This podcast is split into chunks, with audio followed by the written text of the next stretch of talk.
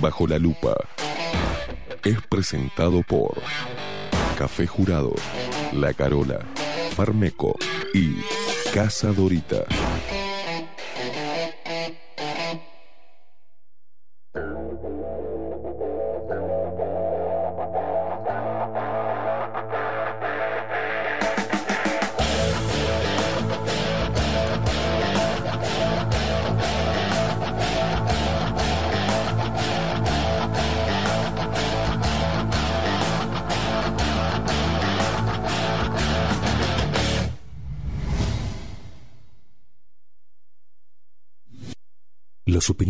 Vertidas en Bajo la Lupa son responsabilidad exclusiva de su conductor.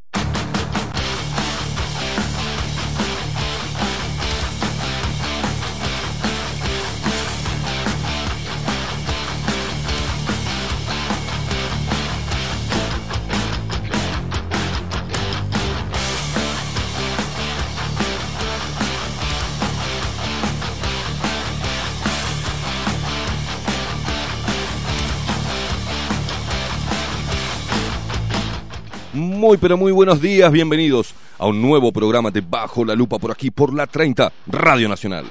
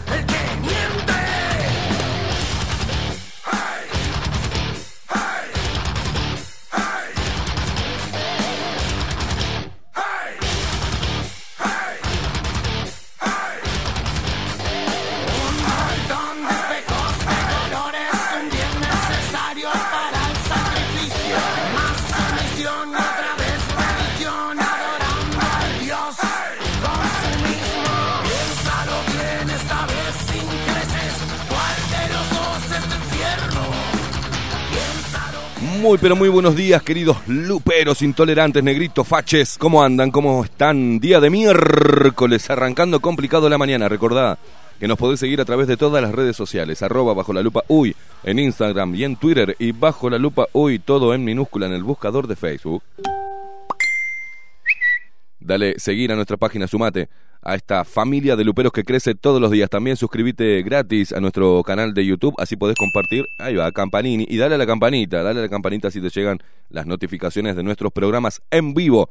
También nos podés escuchar a través de Spotify, eh, eh, también de manera tradicional, ahí, ahí, ahí sintoniza, a ver, a ver, a ver, ahí está, está, está, está, 1130 del dial, CX30 Radio Nacional, y también eh, a través de mm, la web radionacional.com.uy. No tenés excusas eh, para no escucharnos. Salimos por todos lados.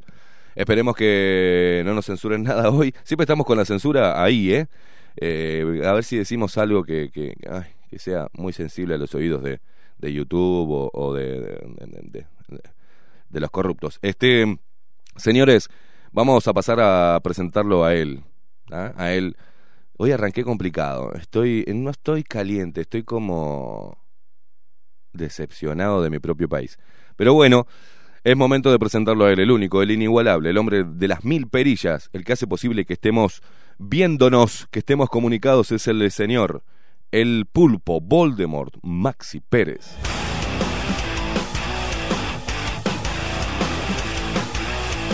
Despierta Uruguay con todo el rock debajo la lupa por aquí por la 30 Radio Nacional.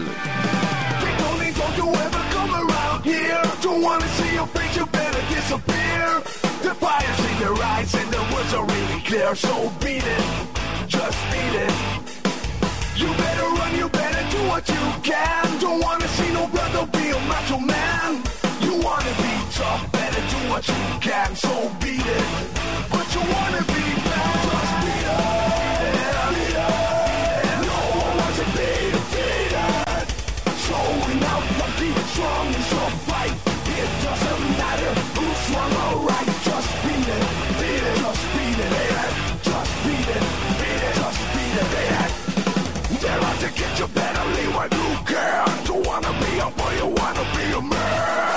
wanna stay alive, better do what you can. So beat it, just beat it. You have to show them that you're really not scared. You're playing with your life, you shake them truth to them. They kick you, then they beat you, then they tell you it's fair. So beat it, but you want to be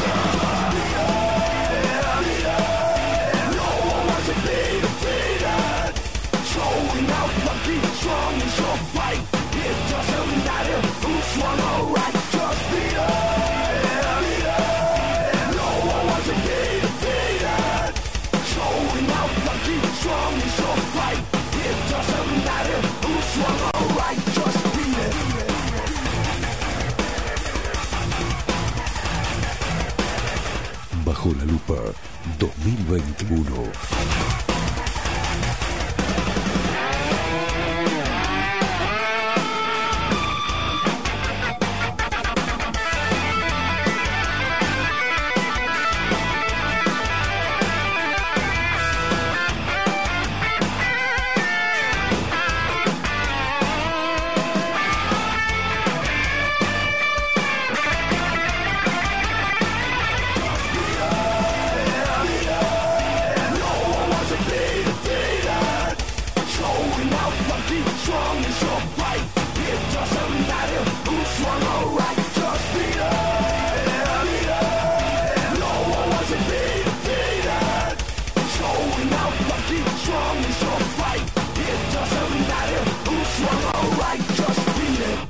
Rock en la 30 porque bajo la lupa trajo el rock a tus mañanas a la AM para que te levantes con toda la fuerza, bien intolerante, bien rebelde, sí señor, con el rock. Así arrancamos la mañana, todas las mañanas en CX30 Radio Nacional, despertándote porque queremos que despierte, que despierte Uruguay, que despiertes vos que estás ahí del otro lado con las neuronas totalmente adormecidas. eh, eh, producto de la manipulación en la información, de la hegemonía cultural y de esta idiosincrasia a la cual nos han llevado, a esta chatura que tenemos, que no reclamamos nada, no criticamos nada, nos dejamos meter el hisopo en la cola y entre otras cosas, y así estamos. ¿Para qué vamos a cambiar? Ya sí estamos bien.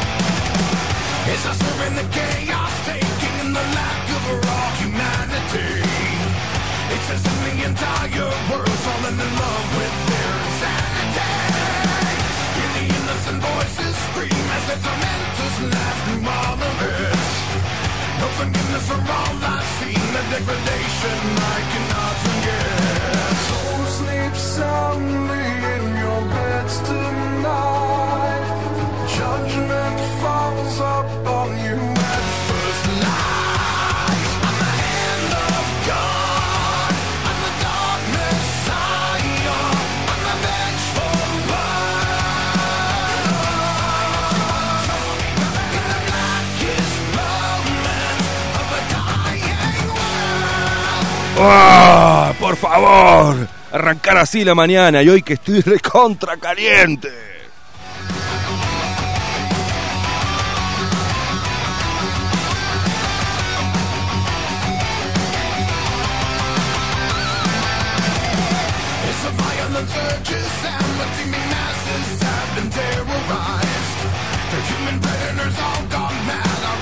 Cada día más enfrentado a este sistema de mierda.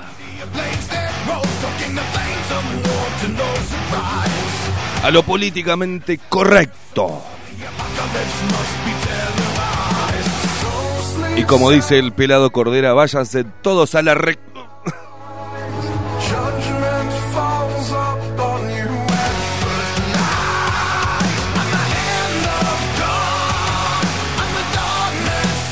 A un tarado se le ocurrió ahora regalarle un día libre a aquellos que pongan el bracito y se vacunen. Pero la puta dicho.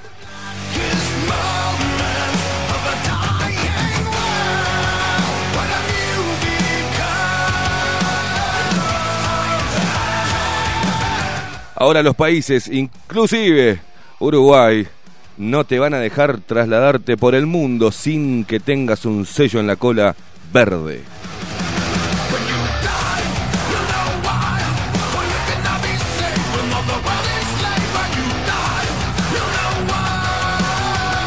Una enfermedad creada, promovida y metida a prepo para dominarte el cerebro.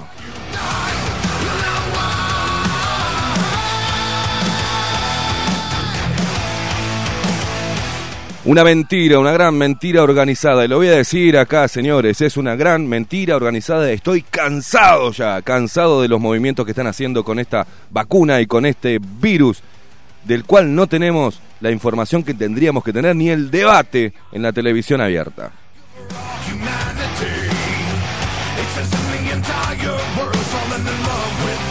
Sube la tasa de suicidio en Uruguay y en el mundo. ¿da? Gente metida dentro de su casa, gente asustada, gente dividida, familias que no se ven, que no se hablan, que no se miran. Miedo, miedo y más miedo.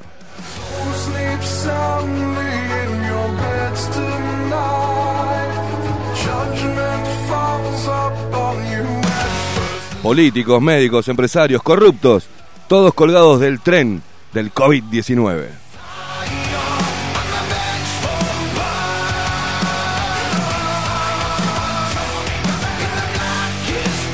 Y los divergentes cada vez más complicados y cada vez más atacados.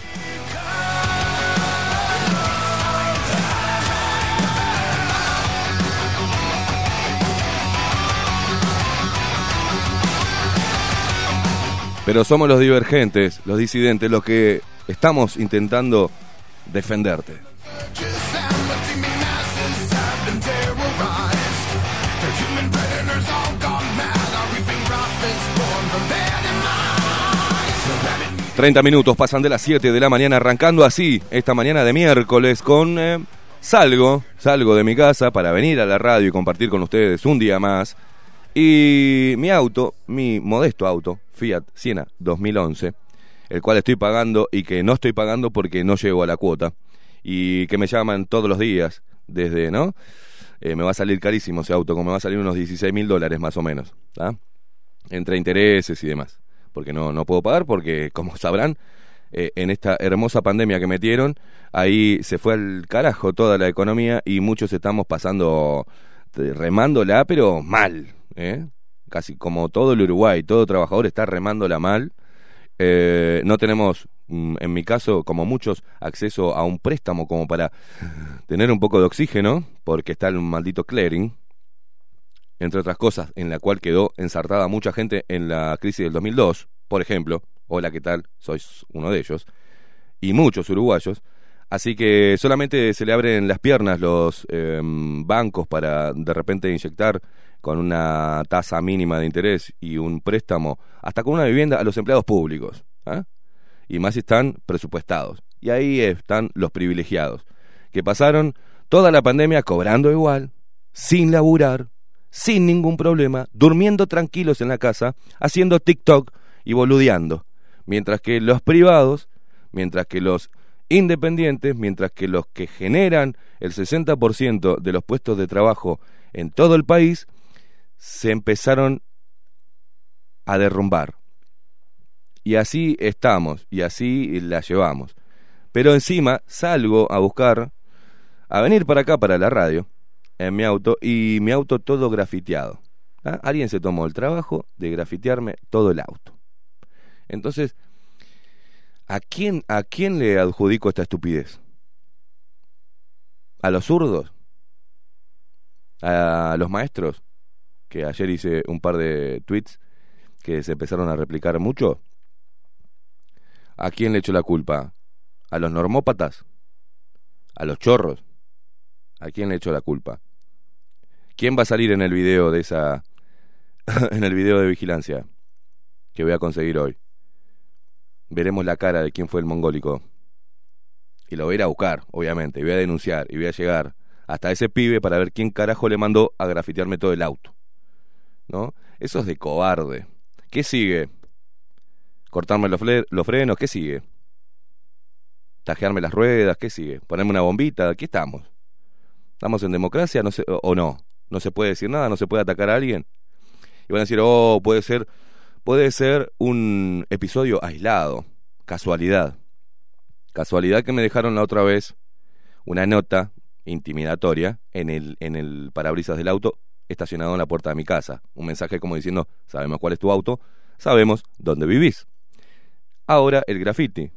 Cada vez que me pongo punzante con diferentes cosas o le, eh, toco la cola al poder, pasa algún tipo de... Y si no es eso, se, se van a auspiciantes, ¿eh? Eh, llaman a la radio, intentan bajarnos. Y bueno, eso es el hermoso Uruguay, este hipócrita de mierda, de gente, la mayoría de la gente que domina los el abanico de sectores que hay de actividades están hermanados con el poder y ellos manejan y monopolizan todo. Entonces no le podés tocar la cola a un monopolio acá en Uruguay.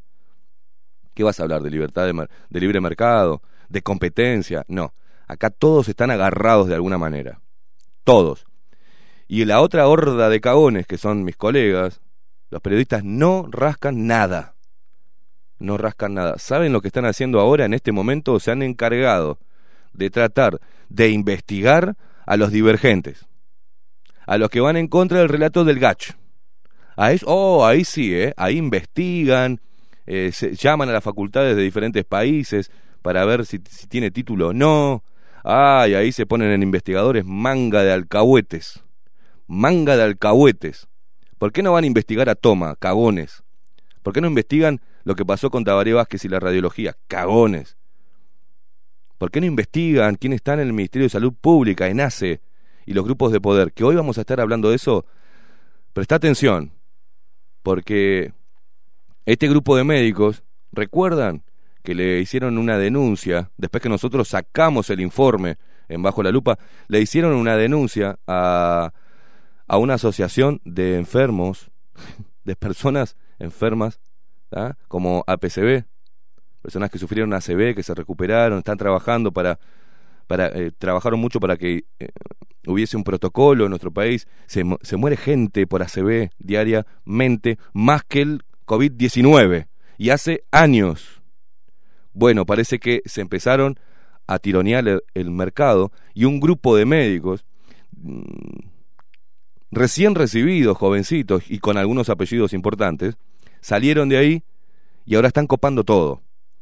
El angiógrafo que compraron, observado también, la compra, la licitación del Hospital Maciel, el Hospital de Tacuarembó, todo bajo un mismo nombre, Álvaro Villar. Se gastó 3 millones de dólares para comprar un angiógrafo para el Hospital Maciel de última tecnología. Observada también porque pedían que tenía que con el tornillo eh, negro una licitación bastante fraudulenta, con una marca. Lo compraron igual. Pues teniendo eso, hace, deriva a pacientes a Cediva, una empresa privada. Privada. De ahí de esa empresa salen tres médicos, por ejemplo, que le hicieron propaganda a Canal 10 por Tacuarembó, por el Maciel. Esos mismos, cuando sacamos el informe advirtiendo todo esto, le hicieron una denuncia a esta asociación de personas enfermas de ACB por 500 mil dólares. Y a nosotros intentaron apretarnos. No le dimos bola. Y vamos a seguir y hoy... Eh, quédate prendido porque vamos a tirar otro dato más. Porque vamos a seguir investigando. vamos a seguir rascando.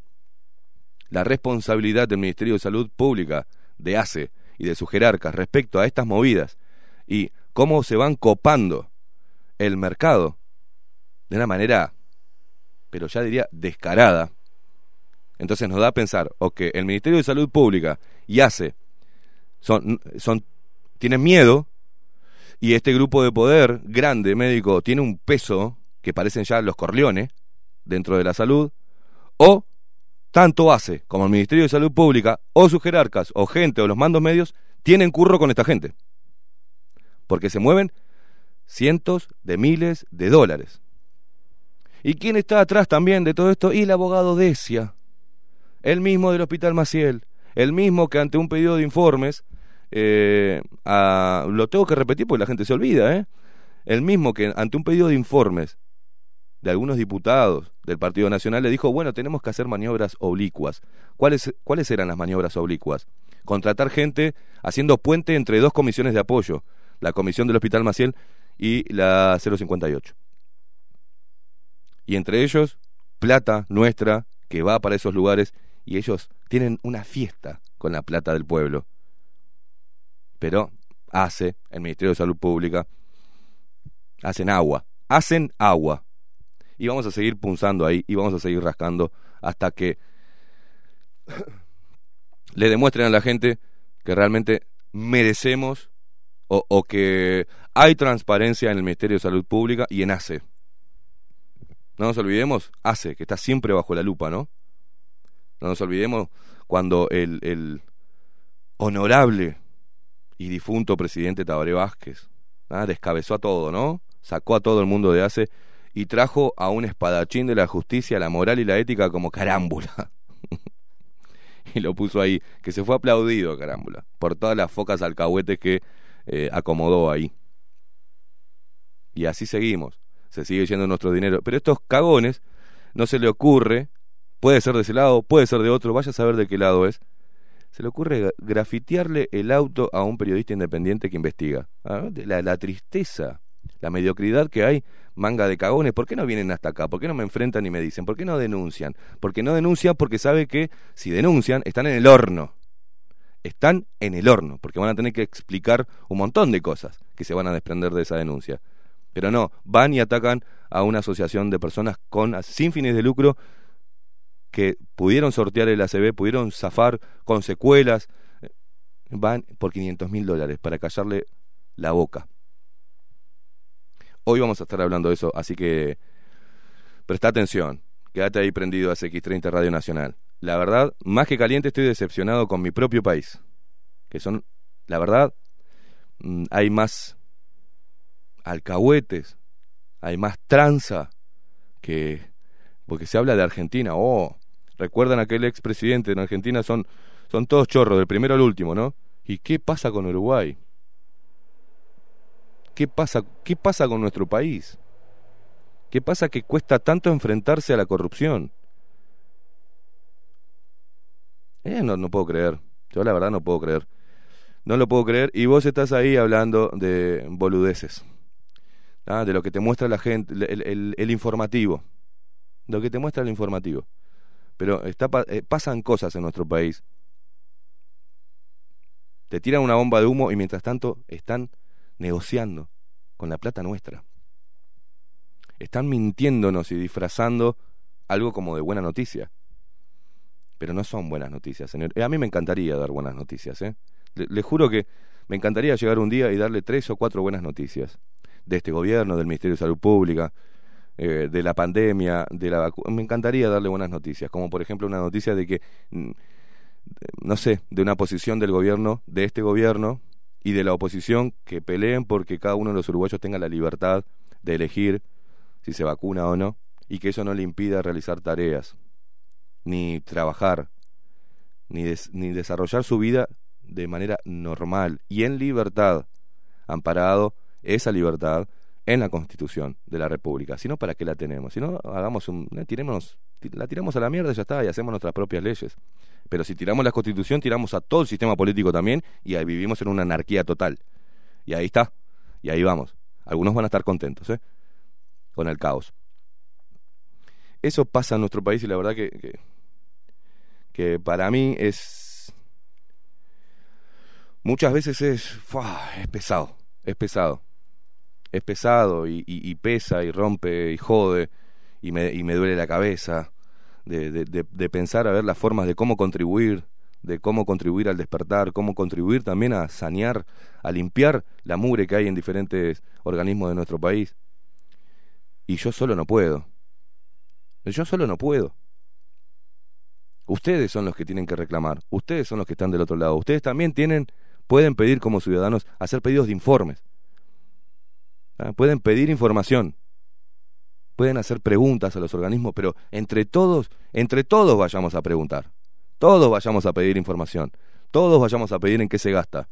En qué se, cómo se gasta en la intendencia la plata que recauda. No hay información. Han pedido ciudadanos y no le han contestado. ¿En qué gasta, por ejemplo, la Intendencia de Montevideo? El dinero que recauda de la ampliación esa que hicieron de eh, estacionamiento tarifado, que iba a ir volcado al ómnibus. ¿Cuánta plata recaudaron y cuánto subvencionaron? No nos contestaron. ¿Cuánta plata recaudan de las aplicaciones de transporte? Que cuando crearon el decreto y el marco regulatorio dijeron que se creaba, en el mismo decreto, que se creaba un fondo de movilidad para después ser volcado a obras de infraestructura vial, ¿no? ¿Cuánta plata recibieron y cuánta volcaron en beneficio de la gente? Pues no contestaron ese pedido de informes. Total, si tienen el poder. No lo contestan y listo. ¿Cuánta plata pasa por diferentes sectores de la Intendencia que no blanquean? De esa Intendencia, ni hablar la otra Intendencia que siempre está bajo la lupa, la de Maldonado. ¿Y las juntas departamentales qué pasa? ¿Para qué carajo están los ediles? Y ahí están todos los partidos y levantan la manito y se votan aumentos. En todas las intenden en, todas en todas las juntas departamentales. las alcaldías, perdón, las alcaldías que tienen mm, ellas, cada una de, la- de- de los alcaldes tiene el poder de llamar a licitación.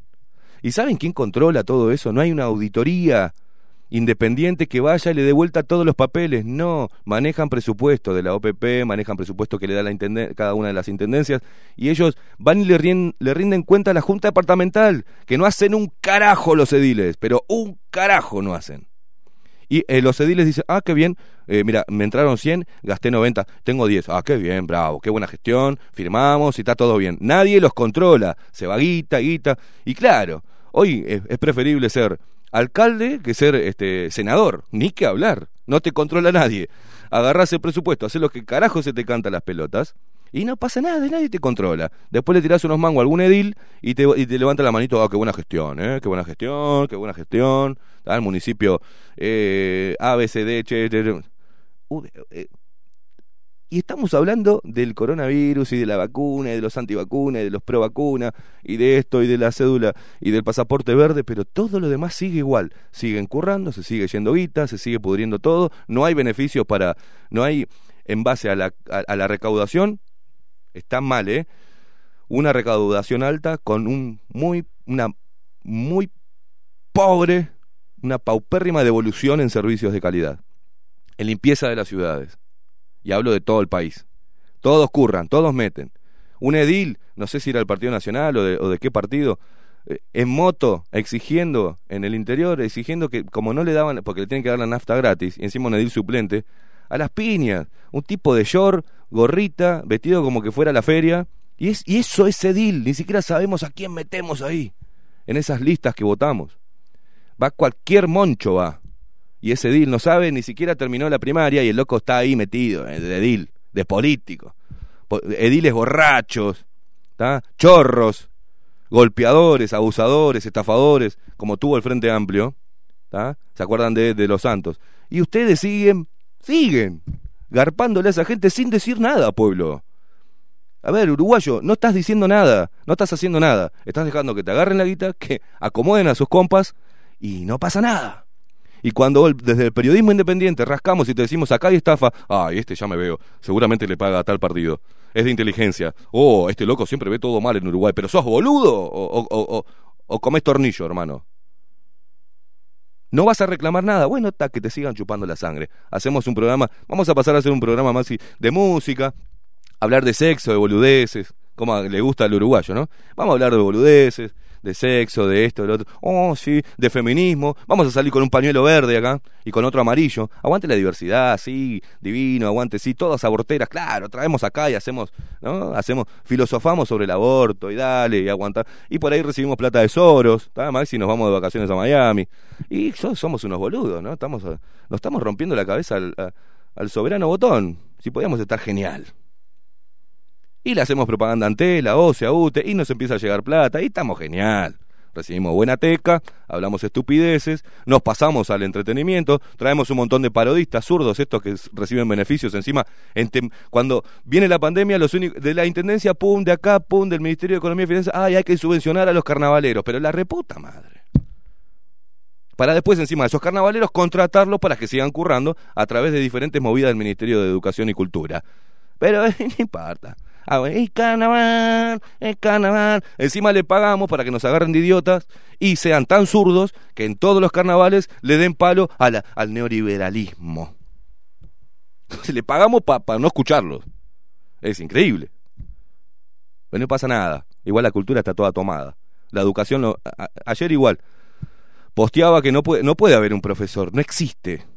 No es un profesor. Aquel que intenta imponer su ideología. Y una boluda me llamó, no hay ideología sexual de género. tal la bloqueé, porque no tengo ganas de hablar con una estúpida. Y es maestra. Te puedes imaginar que le tocó, ¿no? Lo que puse. Un maestro, un profesor, que en su clase imponga o baje línea en su ideología de género, ideología sexual, como quieran llamarla, y política, no puede educar a nadie. Primero se tiene que educar él. Y ahí vamos hasta Lipa, y ahí vamos a cómo se forman los profesores, que están todos tomados ideológicamente, que solamente mm, ah, muchos tienen que hacerse, camuflarse de zurdo para que el profesor los apruebe y después, una vez que se reciben, eh, hacer su labor y su tarea con dignidad. Pero ¿cuántos casos hay así? ¿Cuántos casos? Agarrá 10 maestros al azar. Agarrá 10 de primaria, maestras. Y fíjate el índice de estupidez que tienen cuando le preguntas sobre ideología de género, sobre la economía, sobre el capitalismo. No tienen ni la más puta idea. Pero ellas van con el martirologio y el humanismo y la boludez y le meten a los chicos que eso está bien. y, y, bueno, le dicen que si quieren ir de pollera a la primaria, los varones está bien. Si quieren ponerse una tanga, está bien está bien porque tienen derecho, este, yo qué sé, con ocho años a decir, ay, tengo ganas de ponerme una tanga, dale, venite con tanga y con pollera, no pasa nada, no pasa nada. Bueno, esa estupidez no puede estar en la educación. Y bueno, si vamos a la educación, la formación de los educadores, si vamos a la política, los curros y todo, este Uruguay cada vez se ve más gris, se ve más dividido, se ve más enfrentado, más mediocre, más vulnerable, más oveja, aceptamos? ¿Cuánto hace que estamos aceptando subas y subas y subas y subas de nafta? Por ejemplo, sube el boleto porque sube la nafta, se afanaron todo en ANCAP, no sirve para nada. Lo, todos los, todo lo que rodea ANCAP es un gasto para mantener fuentes laborales. Y el sindicato ahí defendiendo para defender a esa caterva de gente que no tiene ni la más puta inventiva, ni creatividad, ni fuerza para salir a buscar otra cosa y reinventarse. No hay que mantener una empresa estatal que da pérdida y que la pagan todos los uruguayos para mantener contentos a los chicos del sindicato. Entonces vos decís, ¿seremos tan tarados? Y mientras tanto, entre toda esta nube de pedos, ¿ah? un periodista independiente o alguien que no quiere, como yo, que no quiero, que no quiero que pase eso en mi país, y que trato de mostrarte qué es lo que está sucediendo, qué es lo que se están llevando, cuánta guita se están llevando, yo y muchos, ¿eh? ¿Y vos? No puede ser que tratando de ejercer el periodismo de forma independiente, tenga ahora, salga de mi casa, no molesto a nadie, creo que soy un ciudadano que contribuye, no ensucio la ciudad, no pido nada, me rompo el culo para tener mi lugar, mi lugar para dormir, para vivir, trato de vivir dignamente, tengo un montón de cuentas, estoy enroscado como todo uruguayo, pum, pum, saco de acá, pongo acá, eh, tenemos en las, nuestras manos, en cuanto a la guita, es un pasamano lo que hacemos. Oh, la agarramos, oh, chao, la pagamos. Oh, la agarramos, pues ya se me fue de vuelta. Oh, tengo plata, voy al supermercado, pum, vengo con el trasero roto del supermercado con tres bolsitas, tres palos. Y seguimos en la rosca. Y no, no molesto a nadie. Sí molesto a los poderosos, sí, pero no a los poderosos a los chantas, a los corruptos, a esos molesto, a los sindigarcas molesto, no a los sindicalistas, a los maestros que son adoctrinadores, que adoran a Fidel Castro, a Che Guevara, dos genocidas de mierda, pero los adoran como grandes libertadores y rebeldes. Y seguimos con eso metiéndole en la cabeza. Entonces creamos uruguayitos mediocres, que van a ser uruguayos mediocres y van a ser viejos mediocres y entonces pasás por todas las edades en Uruguay y no hay cambio. Entonces, somos mediocres. Nacemos para morir mediocres. No hay otra. Porque desde la educación, desde la política, desde eh, la, cultura, te dicen que ser mediocre es bien de uruguayo. Eh, sí. Sí, sí, sí, sí, sí. Rascarse la cola y dolérsela así mientras que comemos torta frita y tomamos mate. Ah, eso es pueblo. Eso es pueblo andar con las uñas todas mugrientas, así largas como un tatú, ah, eso es pueblo. Ah, sí, sí, sí, sí, sí. Eso es pueblo. No bañarse, es, ah, sí, sí. Ir contra, van contra el sistema, estos rebelditos, y no se ponen una corbata. Estaba viendo un programa de televisión y las estupideces que decían respecto a una corbata y una camisa. Pero eso no es ser rebelde, imbécil. Eso es ser imbécil. Pensar, te comiste el estereotipo de rebelde. Ah, o sea que si tenés una corbata y una camisa no podés ser rebelde. Tenés que andar con una barba así llena de olor a porro, con olor a sobaco, olor a huevo, con una remera del Che Guevara, con un cartel, ¡eh, dictadura! Eh, tenés que ser un boludo de esos, fumándote un faso con una guitarrita diciendo, el tiempo en la dictadura. Eso es ser rebelde. No estás haciendo nada, hermano. No estás haciendo nada. Y apartate un poquito de lo que hacemos, de que hacemos algo aunque sea. Por lo menos no molestar al Estado para que nos dé guita. Por lo menos. Ya desde arranque ya soy más que vos. Porque no le pido al Estado que me dé plata. No le pido al Estado que complemente mi poca iniciativa. No le pido al pueblo que me pague por rascarme los huevos. Y porque en ese tiempo que me estoy rascando los huevos, podría estar utilizándolo capacitándome, tratando de ver si puedo hacer algo extra, de abrir otro kiosquito de forma independiente para no molestar al Estado y no seguir dependiendo de, del Estado, de la plata de mi vecino.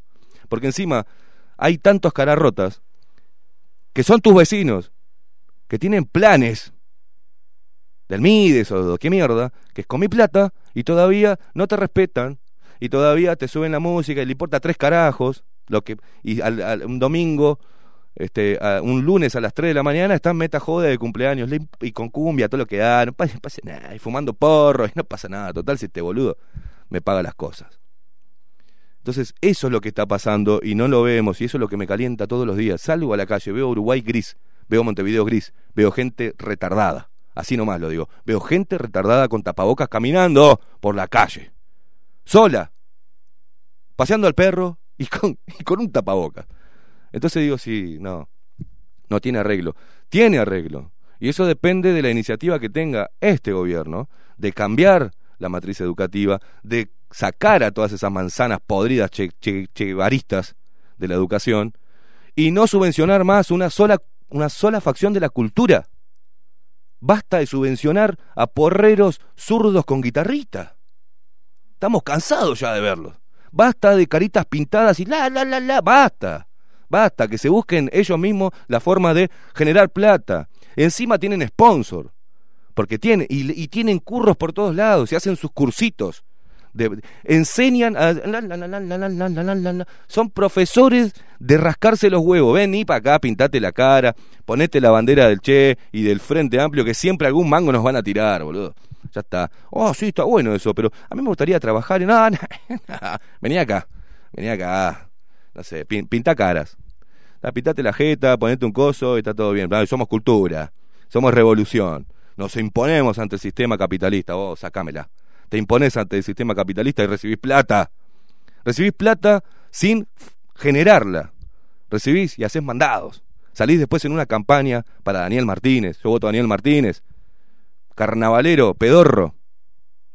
Entonces, seguimos ahí fomentando eso. Y lo peor que otros normópatas te dicen, o zurdópatas, ah, pero a mí, a mí me gusta el carnaval. Sí, que se lo paguen ellos.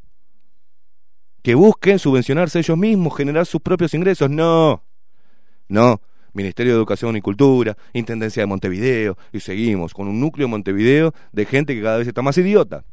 Que le dicen a los del interior que son idiotas. Increíble, ¿no? Un idiota que le diga que otro es idiota. Por no seguir su línea de pensamiento. Acá no se trata de ideología política, señores, se trata de la guita de todos. Se trata de los impuestos que le cobran a todos, independientemente de a qué votes, y después lo utilizan en favor de una fuerza política, para hacerse propaganda y para seguir evangelizando una ideología que no ha llegado nunca a buen puerto en ningún, en ningún país. El socialismo y el comunismo ha sido próspero para el pueblo. El socialismo implantado en un país, el comunismo ha llevado muerte y hambre y pérdida de libertad, dictadura, totalitarismo. Eso es lo que querés vos. Eso es lo que fomentás. Y estos guitarritas, guitarritas de porro, y estas caritas pintadas de carnaval, y estos comunicadores boludos que abonan a eso, ¿no? Que, que demonizaron a Donald Trump. ¡Oh, Bolsonaro, qué asco, caca, feo! Y te pusieron, y te votaron a un asesino, como el Pepe Mujica, que secuestraba gente y afanaba a trabajadores para subvencionar una fucking guerrilla, que no llegó a nada, pero ahí sí, nadie dijo nada. Nadie dijo nada. El pueblo lo votó. Trajo, fue el Pepe Mujica, el defensor del pueblo, de los pobres y de la cultura, del, pueblerío, se fue a Estados Unidos, le hizo un felatio a la élite y después vino para acá a implantar toda esta agenda de derechos de mierda que hoy nos tiene totalmente divididos. Pero vos igual Pepe Pueblo. Y tengo que escuchar hasta familiares míos decir, no, pero Pepe. Pero Pepe es Pepe. Ahí va. Ahí va. Un millón y medio o dos millones de Pepes Mujica tenemos en el país y ese es el problema. Y ese es el problema. Le vendieron algo romántico y compraron. Y compraron. Eso es lo que está en la cultura. Eso es lo que tenemos en, el ADN del uruguayo. La garra solo para el fútbol. La garra solo por ahí. Oh, somos. Festejamos, y somos tan mediocres que festejamos salir cuarto. ¿no? Fueron como héroes, vinieron. Como héroes. Y no nos fijamos todo lo que le pasa al fútbol uruguayo. ¿Por qué está así el fútbol uruguayo? ¿Quién maneja el fútbol uruguayo? ¿Quién no deja ni siquiera que pasen dos meses los que pintan bien para, para el fútbol? ¿Quién los comercializa? ¿Quién los compra? ¿Qué hay detrás? Y escuchás a los periodistas deportivos hablar boludeces. Boludeces. Y guarda que se vayan a meter por, con Paco Casal. Ni en pedo. Ni en pedo. ¿Quién va a decir Paco? Ni siquiera pueden decir Paco Rabán. O sea, porque ya el Paco le, se hacen caca encima. ¿Ah? Pero ahí vamos, todos en la misma. Es como un teatro, es como una gran Matrix Uruguay, como un teatro, está todo por ahí. No, no es así tanto, no creo. Pero mira que tiene copado todo. No, no. Ha sido muy bueno para el país y para el deporte. Va, no, ha sido muy bueno para la cultura. No, no, estamos mal, señores. Estamos mal. Estamos totalmente tomados, aplastados por una mediocridad total. Tal es así que en defensa de la mediocridad, del curro, del afano, ¿ah? de la mentira, los periodistas independientes tenemos que salir de nuestra casa para ir a trabajar sin pedirle nada al Estado y ver nuestro auto todo grafiteado. Como un fucking mensaje no sé de qué. ¿Se piensa que está en una película mexicana, estos boludos? ¿Qué se piensa? ¿Qué se piensa que están en, estamos en Colombia? ¿En Cuba? ¿En Venezuela? ¿Dónde te pensás que estás? Falopa, porque tiene que haber sido un falopa el que fue y me rayó todo el auto con este aerosol negro. Yo lo saco ahora, no tengo drama. Pero me demuestra lo que... Y después voy a ver la... Voy a ver, quiero verle, quiero verle la cara, porque hay una cámara hermosa ahí, que lo enfocó en Es tan imbécil, o estaría tan drogado, que no se dio cuenta que hay una hermosa cámara ahí. Podía haber elegido otro auto de la cuadra. No, eligió el mío. Ah, es casualidad, Esteban, no te pongas. No, no, no, no te pongas, no, te persigas, no, te persigas. Debe ser el mismo que me dejó la notita la otra vez también. No me persigo. Son una manga de cagones.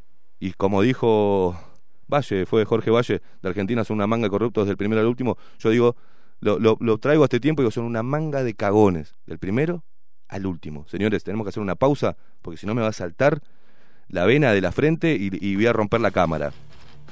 A la vuelta, a la vuelta de la pausa, la columna, la otra cara de la historia, la columna de este joven periodista, historiador Pablo Boraño. Vamos a estar hablando de nuestro prócer, Artigas. Señores, acompáñennos hasta las 10 de la mañana, creo, hoy, ¿no? Vamos a hacer horario normal, Maxi, en CX30 Radio Nacional, haciendo esto, poniendo a la mediocridad uruguaya bajo la lupa.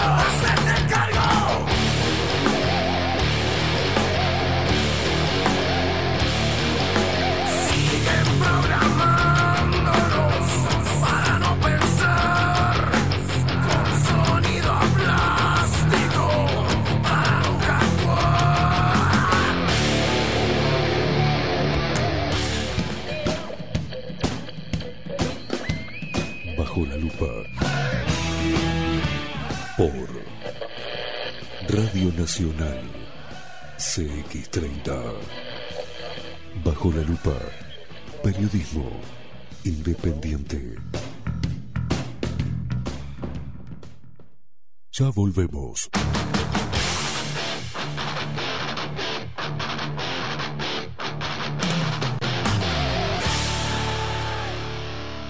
Bajo la lupa. En Homeopatía Farmeco, Farmacia Ecológica del Uruguay, nos dedicamos exclusivamente a la elaboración de productos naturales con los más altos estándares de calidad y seguridad. Homeopatía, terapias florales, fitomedicamentos, fórmulas magistrales, cosmética natural y alimentos naturales. Estamos en nuestras dos casas, Constituyente 1735 y en Zabala 1377. Teléfono 2 403 2341, WhatsApp 095 85 45 32. En la web www.farmeco.com.uy. Enviamos a todo el país. Café Jurado, directamente desde la planta hasta su propia taza, siempre garantizando la mejor calidad. Café Jurado, su cuerpo, su intenso sabor y su aroma hacen de nuestro café un placer único. Desde 1912, pasión por el café. La Carola. 13 años haciendo las mejores paellas y tortillas españolas de Montevideo. Sus chefs, Marcos y Carola, no solo ofrecen las mejores paellas, sino que también tienen las mejores pavlovas de la ciudad. Cuentan con un jardín exclusivo para tapeos, degustaciones de vinos y reuniones familiares. También ofrecen un menú express con opción de pasta y jugos naturales. De martes a viernes a partir de las 20 horas, sábados y domingos, también al mediodía. Instagram, La Carola Tapas. Gonzalo Ramírez 2225, esquina Juan Polié. Reserva tu lugar 099 24 20 72. La Carola, el clásico de la ciudad. ¿Y si busco timbres notariales? Salón Libertad. ¿Y si busco juguetes? Salón Libertad. ¿Y si busco... No busques más. Salón Libertad. Tiene todo lo que te puedas imaginar. El salón más completo del centro. Agencia oficial de timbres notariales, profesionales y judiciales. ¿Y si busco fotocopias? También en Salón Libertad. Paraguay 1344. Teléfono 2900 3833. ¿Y si busco golosinas? ¿Y si busco refrescos? ¿Y si busco alfajores? También. Salón Libertad 2900 3833.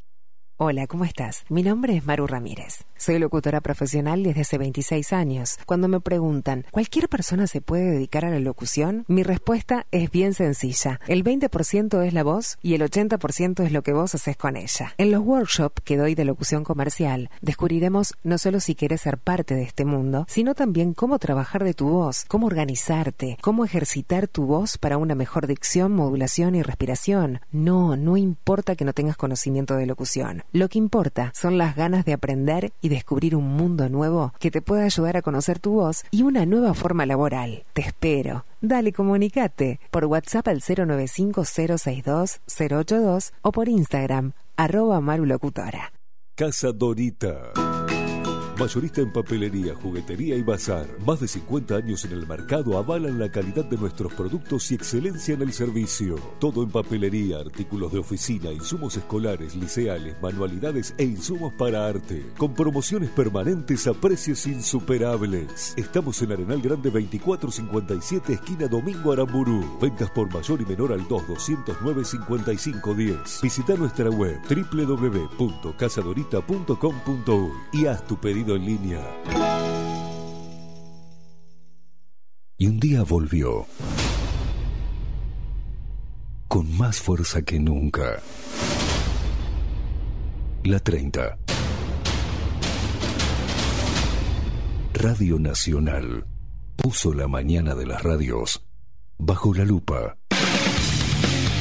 Esteban Queimada hace periodismo en serio. De lunes a viernes, de 7 a 10, bajo la lupa. Y agárrate fuerte. La 30, 1130 AM.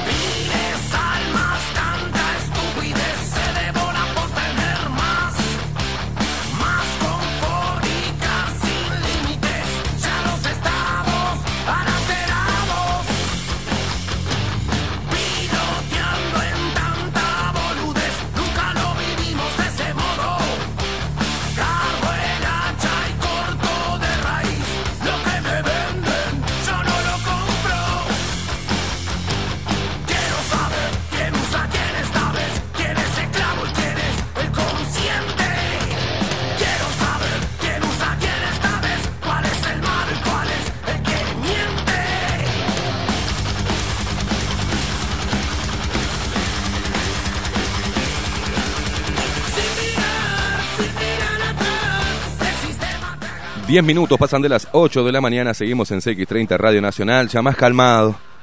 Ya estuve respirando en la pausa, tranquilo, y para terminar de, de- Ahora me voy a calmar, sí señor. Ya los que están en la transmisión en vivo de YouTube, ya lo pueden ver. A- al columnista de hoy, historiador, ahora lo voy a pasar a presentar, pero primero mandarle un saludo como siempre, porque la forma de calmarme todas las mañanas a esta hora es tomando el mejor café. Café jurado. Las cápsulas de café jurado han sido elaboradas cuidadosamente para que el agua fluya a través de ellas, extrayendo toda la esencia de nuestro café, su cuerpo, su intenso sabor y su aroma único. Compartí todos tus momentos con las cápsulas y el grano molido de café jurado desde la planta a la taza, asegurando la mejor calidad. Pedilo al 093 554 715 093 554 715 también seguilos en Instagram arroba eh, cápsulas Uruguay ¿ah? café jurado y yo me siento muy identificado porque es pasión ¿no? café jurado es pasión por el café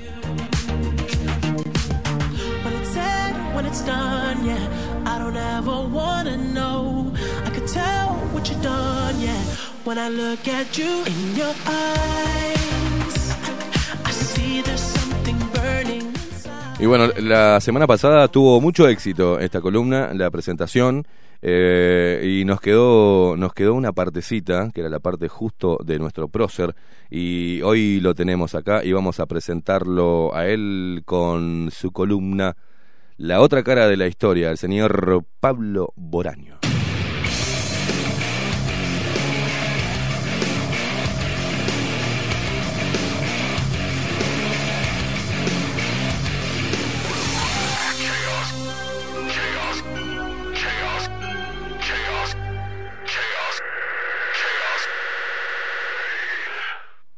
Sí, señores. Pablito Boraño, ¿cómo le va, señor? ¿Cómo anda, Esteban? ¿Mejor? Bien, mejor. Con sí. café jurado bajó un poco. Sí. Más calmado, más calmado. Casi que me dio cosa venir. Casi que me dio cosa venir a hablar de historia. Dijo, ahora le voy a hablar de Artigas, de todo. No, sacame, Pablito, sacame, sacame, Vamos a bajarlo. Yo sacame, viste siempre tranquilo, vamos, vamos a bajar un poquito. Vos sos un tipo tranquilo. Yo soy un tipo tranquilo, sí, Un tipo sí. tranquilo, un tipo de lectura, un tipo pacífico. Los libros me han soy un amansado. calentón. ¿Te han amansado Me los han libros? amansado, ¿Y eso es bueno o malo? No, no, es bueno. Es bueno, Es bueno. bueno, bueno porque también esto te lo agiliza, ¿eh? Sí, Sí, te agiliza el cerebro sin que se te caiga el pelo, por ejemplo, como a mí, ¿no? Una cosa así.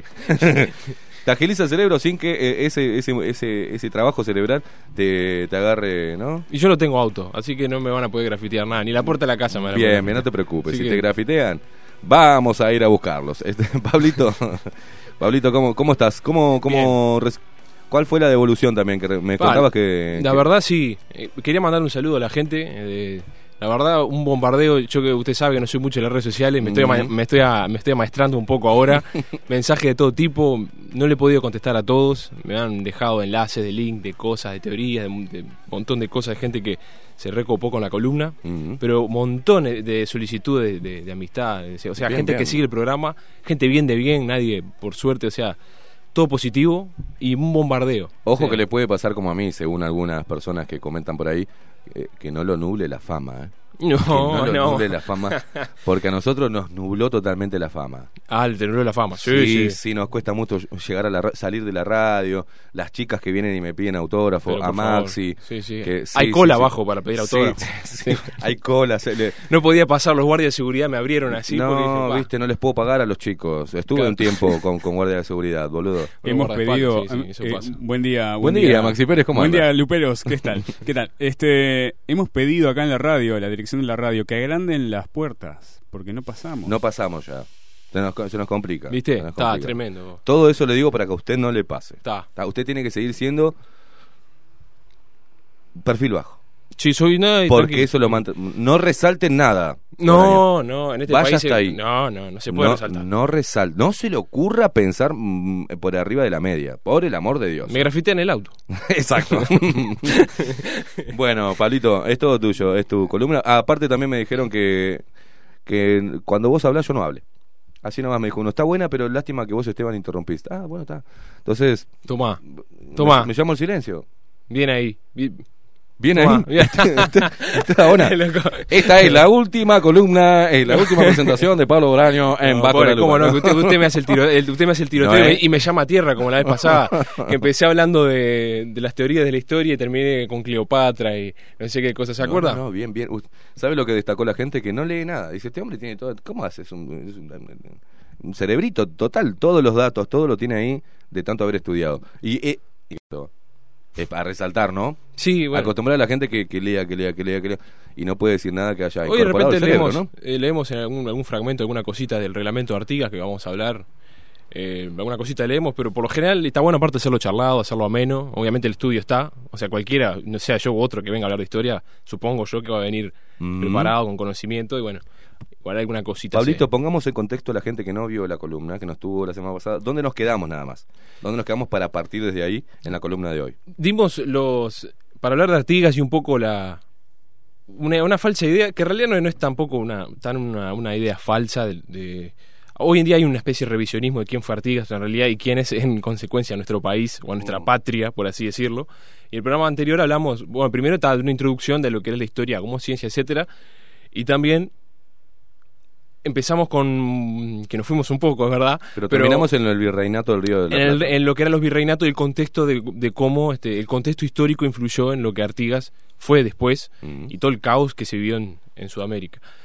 Lo vamos a hacer bien simple, porque ya lo hablamos en el programa anterior, de cómo fueron los procesos de, de cómo la- las naciones sudamericanas terminaron como, terminaron como son. Si bien obviamente el proceso es más largo de- en el tiempo de lo que vamos a llegar hoy, hay un proceso de que Sudamérica fue parte, y vamos a hablar de Sudamérica, no hablemos ya de- de- de, Bien. porque si no nos vamos, Sudamérica fue parte obviamente del imperio, del reino del imperio español y portugués, que estuvo el Tratado de Tordesillas, ya habíamos hablado, que Mm. se dividió, este Álvarez Cabral, el portugués, cuando llega empieza a conquistar Brasil por el Atlántico, y España con sus Pizarros y Hernández Cortés y, todo, y todos esos personajes de la conquista tema larguísimo, conquistan este, Sudamérica por vía del Pacífico y queda más o menos, más o menos dividido como está hoy lo que es Brasil y el resto de los países que fueron colonia española, Colombia, Venezuela.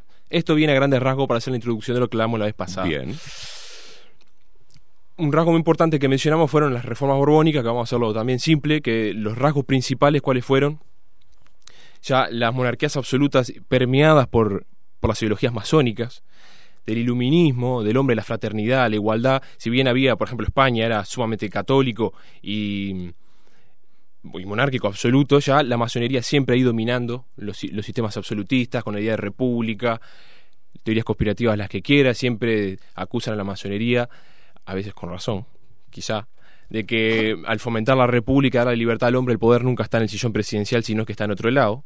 Hoy quizá hoy en día lo estemos viendo con la censura, Mm. que antes eran los gobiernos y las dictaduras las que censuraban medios de comunicación, ahora hay medios de comunicación que censuran presidentes. Sí. No por defender a nadie en particular, pero es un hecho contrastable que lo estamos viendo. Sí. Eh, ¿no? Y, cómo- y eso es parte o consecuencia de, de lo que se ha llegado con estas construcciones. Entonces es un tema también que se puede hacer un programa, si queremos, de eso Mm. está muy bueno.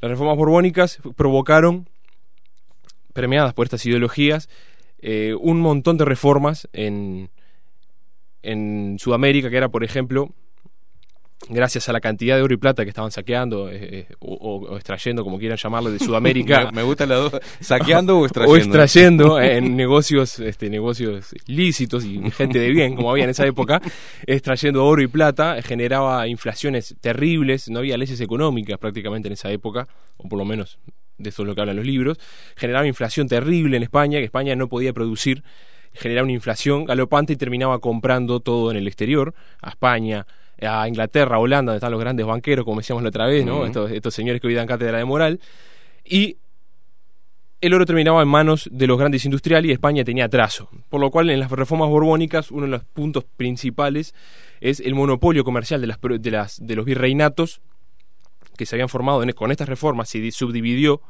el terreno, el virreinato del Río de la Plata, el virreinato del Perú, el virreinato de Nueva Granada. Y esa- esas provincias no podían comerciar entre sí, podían comerciar solo con España. O sea, era un intento, un manotazo abogado de España de volver a la economía y tratar de competir con las potencias industriales que le estaban sacando el oro de los bolsillos y ellos no podían hacer nada. A grandes rasgos. Otro de los problemas también era minar, y esto sí es evidente, eh, el poder iluminista de fondo. Iluminista porque está tiene una carga eh, por- en las logias, las logias eh, sobre todo de la Edad Media, con, con la presión de la Inquisición, siempre se...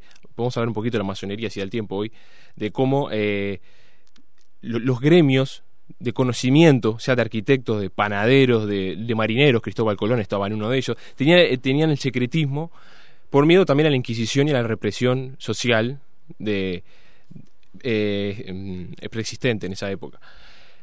La masonería había calado, obviamente, y las ideas iluministas habían calado, y había un, sobre todo en la parte de los cancilleres, que muchos estaban, pese a que eran católicos, no es una, muchos dicen que no, pero no es un impedimento para entrar a la masonería, estaban impregnados de ese iluminismo, y había un intento de minar por dos razones, el poder de la Iglesia Católica y de la religión en Sudamérica.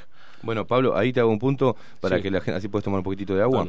Eh, porque mm, hemos dicho en, en este programa que a veces la gente está discutiendo sobre lo superficial porque no tiene y no, no comprende lo que hay, por ejemplo, detrás de la política. Vamos a nuestro país solamente. Sí.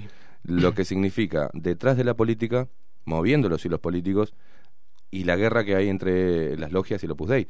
O sea, la gente no entiende, por eso es importante lo que estás haciendo, es una manera de, de- de enseñar, de que la gente diga, bueno, ¿de dónde? Ah, pará, pará. Esto no es que se quedó en ese, en esa, en ese tiempo. de- No, no, no, no. Sigue hoy, No, sigue. lo tenemos a- adentro, o sea. No, eh, y, y es importante porque por algo hemos tenido muchos presidentes masones y la masonería, digo, por supuesto, como siempre digo, es un compendio de teorías conspirativas terribles por el secretismo que ha tenido. Hoy en día es más discreción que secretismo, pero siempre y siempre ha confabulado y se y mismo a ver, no hay que ir muy lejos en sus páginas de internet Mm. que tienen se, se congratulan de las independencias sudamericanas. ¿Tá? Teorías millones de que hacían, le hacían el juego a Inglaterra, que le, le convenía el divide y vencerás en Sudamérica para meter nuevos mercados, hacer Mm. repúblicas débiles y dependientes del sistema capitalista industrial ponderante, bueno, esa es una.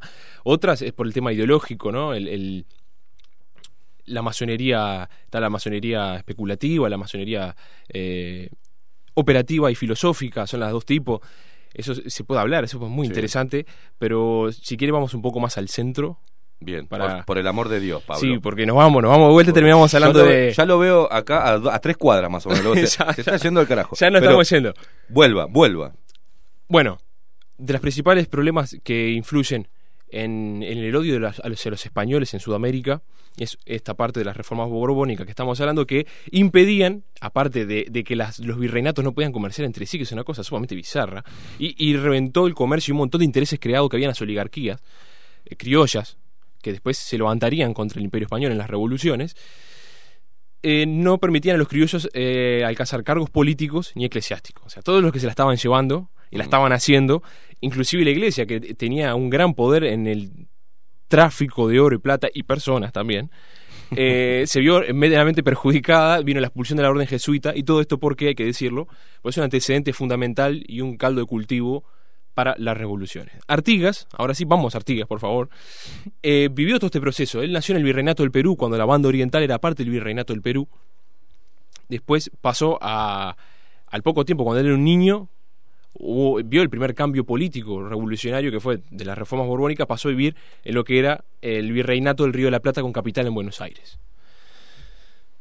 Después bueno, vendrían los procesos. Bueno, acá tenemos a Artigas, influenciado por estas, por estas ideas, un poco lo que estamos hablando del iluminismo, porque no hay ningún documento, siempre va a encontrar a gente que diga que Artigas era masón, o que Artigas no era masón. Mm. No hay ningún documento hasta ahora, dicho por investigadores mucho mejores que yo, y por libros de historia, hay libros muy buenos No, no, no. al Usted es el uno, porque usted es, es- se tiene que autopercibir si hoy estamos en un mundo de autopercepción. Yo me considero, y me Maxi se autopercibe, el mejor operador del país. Bueno, no vamos a ir tan lejos, ¿no, Maxi? Del país. Yo el mejor periodista de Uruguay y usted el mejor historiador de Uruguay. Yo soy el mejor historiador. Exacto. Es verdad. exacto. Y voy, así. y voy a tratar de que me voten una ley. Muy bien. Ah, Muy bien. a, a mi, a, mi, a mi favor, para que me digan que soy el mejor historiador. Muy bien. Podemos armar un colectivo. ¿Por qué no? ¿No? De los autopercibidos como historiadores. Exacto. ¿Por qué no? ¿No está mal? No, está bien, está perfecto. No, Sois- no, somos unos, somos unos malditos faltos retrógradas, qué horrible. Siga. Artigas puede haber tenido contacto con el iluminismo por este por familia. Artigas no era ningún pobre, tuvo una de las mejores educaciones por los padres franciscanos. Su padre y su abuelo habían sido parte de la gobernación de Montevideo, que Montevideo no era mucho más que una plaza fuerte. Eh, el campo de Marte, lo que sería hoy el, el- el centro, el ejido, todo eso, vino inclusive después, ya cuando Uruguay independiente. O sea, era, era- había pobrerío, entonces era un lugar muy pequeño. Hay libros muy interesantes, la gente que pide libros a veces, inclusive de Ana Ribeiro, eh, libros sobre Montevideo, están excelentes, sobre las historias de la ciudad. Artigas estuvo en un tipo sumamente ilustrado, hay que decirlo, y con un pensamiento original. Es un tipo, y no porque sea nuestro prócer, porque es lo que venimos a hablar de que no lo es, Mm. pero un tipo eh, que eh, denostado por la historia en todo tipo, trucado en la historia del Uruguay, porque poco tiene que ver con la historia de la República Oriental del Uruguay, Mm. denostado en, Arge- en gran parte de Argentina por ser enemigo de Buenos Aires y el unitarismo bonaerense. Sin embargo, era un tipo con una mentalidad sumamente revolucionaria eh, para la época y original, porque ¿qué pasa? Él por, por Ortega y Monroy, que fue un, un masón muy amigo de su padre, que eran muy influyentes en la ciudad, él, él Artigas tuvo en su juventud acceso a una biblioteca prohibida, ¿tá? que fue heredada, y ahí leyó Montesquieu, leyó a Rousseau, a Voltaire, o sea, era un tipo sumamente leído en una época de analfabetos, hay que decirlo. Este, una época muy distinta.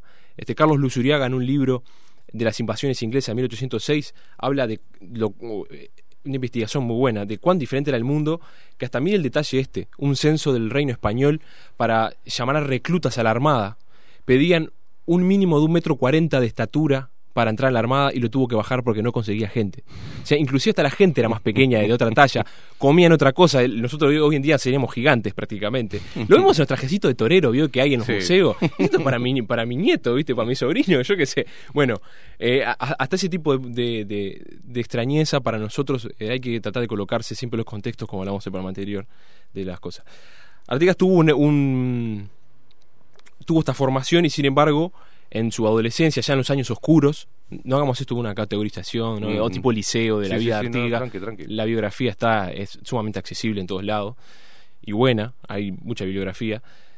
él tiene su, ese pasado en su adolescencia que abandona de la chacra de su padre y se dedica a, con toda esa cultura.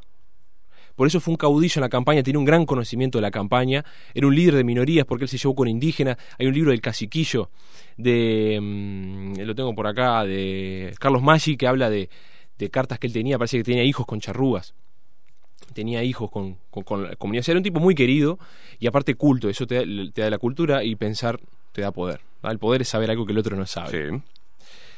Eso le granjeó una, una fama en la campaña muy grande que cuando el cabildo, el gobierno de Montevideo da un armisticio a la gente que se dedicaba al contrabando, gracias a estas reformas borbónicas, se dedicaba a traficar con otras provincias y traficar con el Brasil, que estaba prohibido por ley, este, eh, re- del Reino de España. Él se dedicaba al corambre con los indígenas y los gauchos, ¿no? el, cuero, el tema del tasajo también, el- con las crines de los caballos, el- los cepillos, todo ese tipo de negocio, que era todo contrabando, todo ilegal, se dedicaba a eso. Bueno, hubo un indulto en- del gobierno de Montevideo y en 1800, eh, eh, 797 se crea un indulto de que toda esa gente, que hoy le diríamos este, delincuentes, que era lo que lo, como se les veía, trayendo seis caballos consigo y metiéndose en el cuerpo blandengues, podían hacer como su, su redimirse. Artigas se presenta con sus seis caballos, pasa al cuerpo blandengue donde hace una carrera meteórica, porque era querido por la gente y porque por el conocimiento que tenía. Que ser blandengue no implicaba ser este, un tipo letrado, ni leído, ni mucho Mm. menos. Era un tipo muy disciplinado, eh, con valores. eh, Porque, ¿qué pasa? Él pasó de ser un, un ilegal. En el cuerpo holandés combatió, todas las fuentes lo, in- lo indican. Eh, de Bedia y todos los que lo mencionan en su juventud y eso, cómo el tipo pasó a combatir la campaña y poner orden.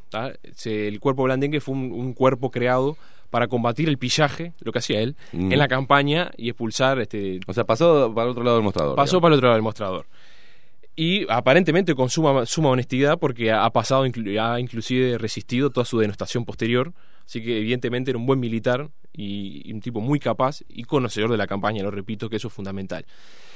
¿Por qué? Porque otra de las grandes influencias ideológicas que él va a tener para la reforma que vamos a ir ahora es cuando el gobierno español envía a Félix de Azara, un científico, cartógrafo, lo envía el gobierno español para delimitar fronteras, para Mm. conocer terrenos y para fundar territorios en la frontera con el Brasil. Y, cuando viene acá la banda oriental, envían a Artigas, imagínense el prestigio que tenía, que era el, ella era capitán de Blandengue, en el año 1800, justito, redondito, lo envían eh, al norte, a lo que es la frontera. Hoy el pueblo Batoví, creo que es, ese pueblo se llama San Gabriel, queda del lado de Brasil, o sea que ya ahí perdimos territorio. Pero en esa época era la frontera con entre el reino de, el de Brasil, de Portugal, ¿va? Y ahí estuvo Artigas y aprendió mucho de Félix de Azara. Félix de Azara era un, era un iluminista, era un tipo impregnado por, la- por las ideas de república, por las ideas de, de- del hombre empoderado, de la libertad, del parlamentarismo y de la reforma. Eh, él era un gran cartógrafo y Artigas se vio sumamente influido por el tema del reparto de tierras, como que era lo que se estaba encargando a Sara. También eso es un punto que lo toco porque es fundamental Mm. en su eh, formación. Y empiezan los problemas, como ya dijimos, están las guerras napoleónicas por medio, acá no lo vamos a ya hablamos algo de la otra vez del tema de, ¿no? del Tratado de Bayona, cómo Sí. cae España, y nosotros éramos provincias del rey de España, del reino español, lo que lleva a que cuando cae España a mano de Napoleón, en una guerra que poco en realidad tenía que ver con nosotros, si no es que está la masonería por medio, que la masonería sí estaba desde Inglaterra, estaba apoyando los movimientos este, separatistas para minar el poder español, y vaya uno a saber qué otro plan. Lo que sí es que el gobierno de Buenos Aires, del cual dependía la banda oriental donde vivía Artigas, no reconoce la Junta de Cádiz, que era el, la junta de legal, o sea, en nombre del rey que seguía gobernando las provincias. No se reconoce, el- viene la Revolución de Mayo, ¿no? Ahí, como decíamos la vez Mm. pasada, la- las famosas fechas patrias de, de Argentina. Sí. No se reconoce la Junta, se depone al, al virrey Cisneros y se forma una junta que empieza lo que es después un primer triunvirato, que es como el ejecutivo de esa junta, se llama un cabildo a las diputaciones de las determinadas provincias. Y bueno, es lo que empieza, lo que ya- ahí es lo que empieza el proceso revolucionario. Acá eh, con el grito Asensio en, en 1811, eh, que no es ningún grito, ni un hombre que se llama Asensio, una vez me pasó. Dice, ¿y, y qué, qué gritó Asensio? No, no, te parece una estupidez, Sí, pero me lo sí, preguntaron en serio. No, es, es un hito simbólico en la historia en el cual como que el pueblo oriental, de la banda oriental, se sube y se suma a la revolución de Mayo, que la Revolución de Mayo, el, el y el trasfondo no era la, el- supuestamente la independencia.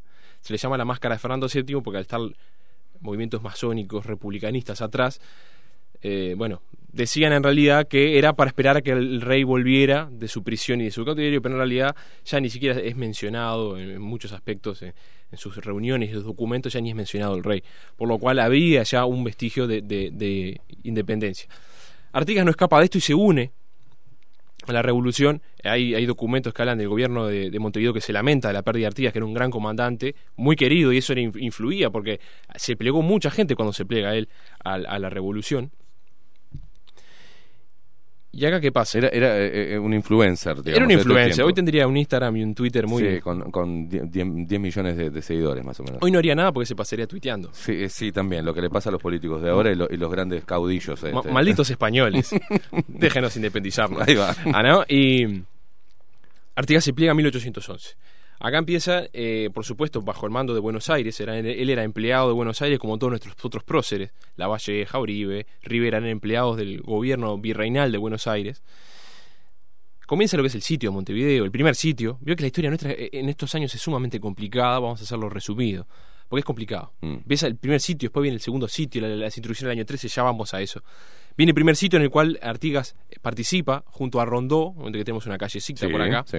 Participan, ¿por qué? ¿Por qué sitia Montevideo? Porque el poder del rey, o sea, el poder virreinal, se toma como bastión la banda oriental, más bien Montevideo, y hay, batallas de por medio, va perdiendo territorio, y España termina en, en Montevideo, o sea, como el último bastión, por así decirlo, eh, del reino de España. O sea, todo lo más eran sublevados. Y Artigas, como sublevado, sitia Montevideo esperando eh, que el virrey se eh, capitule. Claro. Porque el último bastión realista, que los- acá los querían expulsar. Y sobre todo Artigas, que demostró durante toda su vida una, una cos- un constante empe- empecinamiento en sus ideales y no negociar con nadie. Él quería sacar a los españoles de acá y punto. Es cuando mandan a Javier de Lío, como que fue el último virrey, eh, es histórico, es el último virrey, lo mandan a, a Montevideo para intentar poner, y a Bigodet, gobernador de Montevideo, para intentar de poner un poco de orden, pero no se rinden. Artigas no puede tomar Montevideo y De Lío tiene una idea maravillosa que es llamar a los portugueses, sus enemigos, Mm. para que invadan la banda oriental y así sacar a los rebeldes. Y por supuesto, Portugal, no, no, ¿cómo me vas a pedir eso? ¿Cómo, me- no, yo, que yo con la banda oriental no tengo nada que ver, mando todas las tropas, por supuesto. Eso que nunca tuvieron problema en invadir la, la- la provincia oriental. Y eh, ahí empieza lo que se llama el pacto Ridemaker-Herrera. Un pacto muy mentado porque interviene Inglaterra. Siempre. Y ahí está la masonería por medio. Perdón que mencione tanto la masonería, pero es fundamental en los planes que tenían independentistas. Eh, este Ridemaker Herrera eh, viene a pactar que los brasileros salieran, que no eran brasileros, ¿no? Salieran de, la banda oriental. Entonces, bueno, hay un pacto entre las, entre las provincias unidas del Río de la Plata, que pasan a llamarse después de la Revolución de Mayo, y el poder de Montevideo. Entonces, Artigas, hay un pacto, o sea, se retiran los portugueses, las provincias siguen en su autonomía y el virrey queda acá, en la banda oriental, que era donde vivía. Y Artigas se siente traicionado, como diciendo, me dejaron en banda. Yo estaba sitiando por Buenos Aires, por la revolución, quería sacar al poder eh, virreinal de Sudamérica para independizarnos y bla, bla, bla. Y ustedes hacen un pacto con los británicos de por medio y con los que nos invaden y me dejan en tirilla a mí. Entonces ahí es cuando empieza el éxodo, eh, que él se retira, hasta se dice que unas 16.000 personas lo pueden haber seguido. Abandona, él acata el tratado, o sea, como que diciendo, bueno, yo formo parte de la revolución, acato el tratado, pero me voy. Y acá donde los historiadores dicen que surge el, ese, el orientalismo. Lo que después van a utilizar para decir que es el germen independentista, Sí, que somos sí, igual, sí. el uruguayismo. Es verdad Ahí que... nace el uruguayismo. El uruguayismo, bueno. es verdad que hay un resentimiento de la gente, que, que, que- sobre todo por seguir Artigas, porque no todo el mundo, como las grandes revoluciones, ya sea la bolchevique, la francesa, el- la mayoría de los que pelean o los que siguen la revolución muchas veces no entienden lo que están haciendo. Claro. Siguen un caudillo o un ideal. Bueno, Artigas fue el caso de ese, es cuando ahí viene el éxodo, que es cuando se ve, y ahí empiezan sus problemas, que ya nos vamos a meter en eso, vienen sus problemas con Buenos Aires. O sea, Artigas era un gran enemigo al final de la Revolución de Mayo, termina siendo. A grandes rasgos, te lo digo. Porque acá donde empiezan sus... Su, ve que hay un interés unitario de Buenos Aires de independizarse y mantener el control bonaerense sobre las demás provincias. Inclusive puso y dispuso de la banda oriental de la que él pertenecía y él tenía afecto, es verdad que él obviamente se sentía identificado con lo que hoy es el Uruguay, su territorio que Uruguay no existía. Bueno, después estuvo, en- estuvo se fue a, a la Yui, después del éxodo oriental, estuvo en Entre Ríos. Y después de este pacto Ridemaker, Herrera, vienen de- en 1812, justo vienen San Martín y viene Alvear, que son dos personajes muy importantes, porque, aparte de su condición de masones, venían de una gira por Europa. O sea, ya venían bien adoctrinaditos, Venían bien, bien, sí, sí, sí, sí. bien adobados venían, bien adobaditos por las ideas republicanas independentistas. Como les pasa hoy a cualquiera que se va a Europa y vuelve. Algo así, algo Sí. así, viste que se bajan del aeropuerto y vienen como... Sí, sí, sí. Bueno, eh, esa cara lo dijo todo. Para que está escuchando la radio no sabe la cara. No puso. sabe, pero, Puso eh, cara, yo le voy a decir a la gente que, está escuchando la radio, puso cara entre me la recontra creo y, y soy superior, ¿está? Más o menos por ahí. Y agrandado. ¿Me puede ser por ahí? Una cosa Y así. viene por ahí, sí, sí, cómo no, cómo no. Viene. Era de sorete, digamos. Sí, vengo, sí. Vienen como oliendo, como oliendo excremento cuando se bajan de, Qué horrible la interbalnearia, qué horrible estos ómnibus, qué horrible. Qué horrible. Qué, Claro. qué mugre que hay en, esa ciudad. o sea, Claro, sí. Eh, en- en- seguro, eh, en París naciste, no pasa esto. naciste en la guada. hijo de puta. qué Seguro. horrible esta suciedad. Esta. Esto es hincha de Fénix. Son aborígenes. Claro. ¿Cómo allá funciona todo y acá no? Sí, sí, bueno, sí. eh, llegan estos dos muchachos, San Martín y Alvear. entre otros, pero Entre vienen, habían estado en. formaban lo que se llama. Pasan a formar, no, no vamos a, a entrar en todo esto de- del tema de las logias, pero sí estaba la logia Lautaro en esa época, que es una logia paramasónica. Por eso hay muchos de estos que eran masones y a veces no aparecen en los registros oficiales. Mm. Pero era, era como el- un brazo masónico revolucionario, que no era más... Como el de- PIT CNT para el Frente Amplio, una cosa así.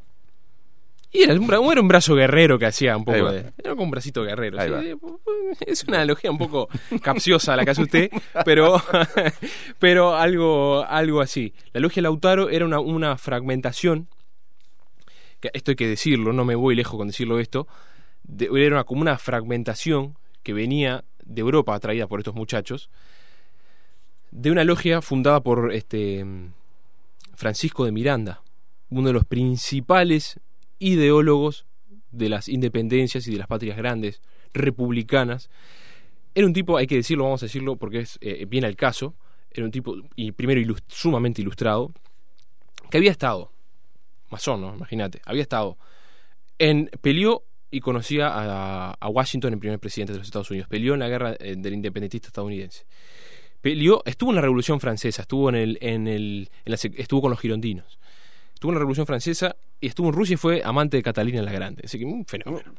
Despegado, tipo. Un despegado. Estuvo- y volvió acá ya como para cumplir sus últimas misiones de independencia y, y está sumamente este, conocido. Él, él fundó logias paramasónicas o masónicas, este, los caballeros racionales. De lo, ¿Por qué lo menciono? Porque la logia Lautaro, inclusive acá los, los, los caballeros orientales, que era la logia, la logia paramasónica revolucionaria, de acá al que pertenecía a la Valleja y Oribe, por ejemplo, eran todo fragmentaciones y derivados de estas, pero todas tenían un hilo operativo en común y hubo contactos entre O'Higgins, San Martín, Miranda, Bolívar, hubo contacto entre ellos y hubo toda una planificación, masonería de por medio. Por eso digo, otra, hay teorías conspirativas, millones las que quiera, que se pueden tocar porque teoría conspirativa en realidad son, son teorías históricas no avaladas por la academia Mm. en su mayoría, hay otras que ya no. Por eso hay, la imaginación del, del ser humano da para mucho. Pero sí, esto es fundamental tocarlo por el proceso. Y Artigas, evidentemente, no hay ningún documento que pruebe que sea masón.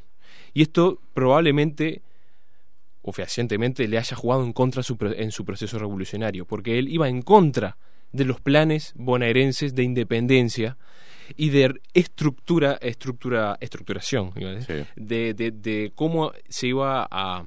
¿Qué ideas había de, de geopolíticas al respecto en la, en la zona que estaba a cargo? ¿Cómo se iba a repartir? La, la- a ver, ¿cómo la iba a majuga, repartir? Claro. obviamente, la majuga y estaban las oligarquías y había intereses criollos de por medio y nadie quería perderla de eso. Y Artigas, al no estar, si bien él estuvo rodeado y por supuesto, como hablamos hoy con esta biblioteca, este, sumamente influenciado por estas ideas de Montesquieu, sobre todo Montesquieu, ¿sabes por qué voy a men- mencionar a Montesquieu? Porque vamos a ir ya ahora para no perder más tiempo, eh, con con su ideología. Montesquieu, que lo deriva de John Locke, los grandes pensadores iluminados, Montesquieu era el que hablaba de la confederación.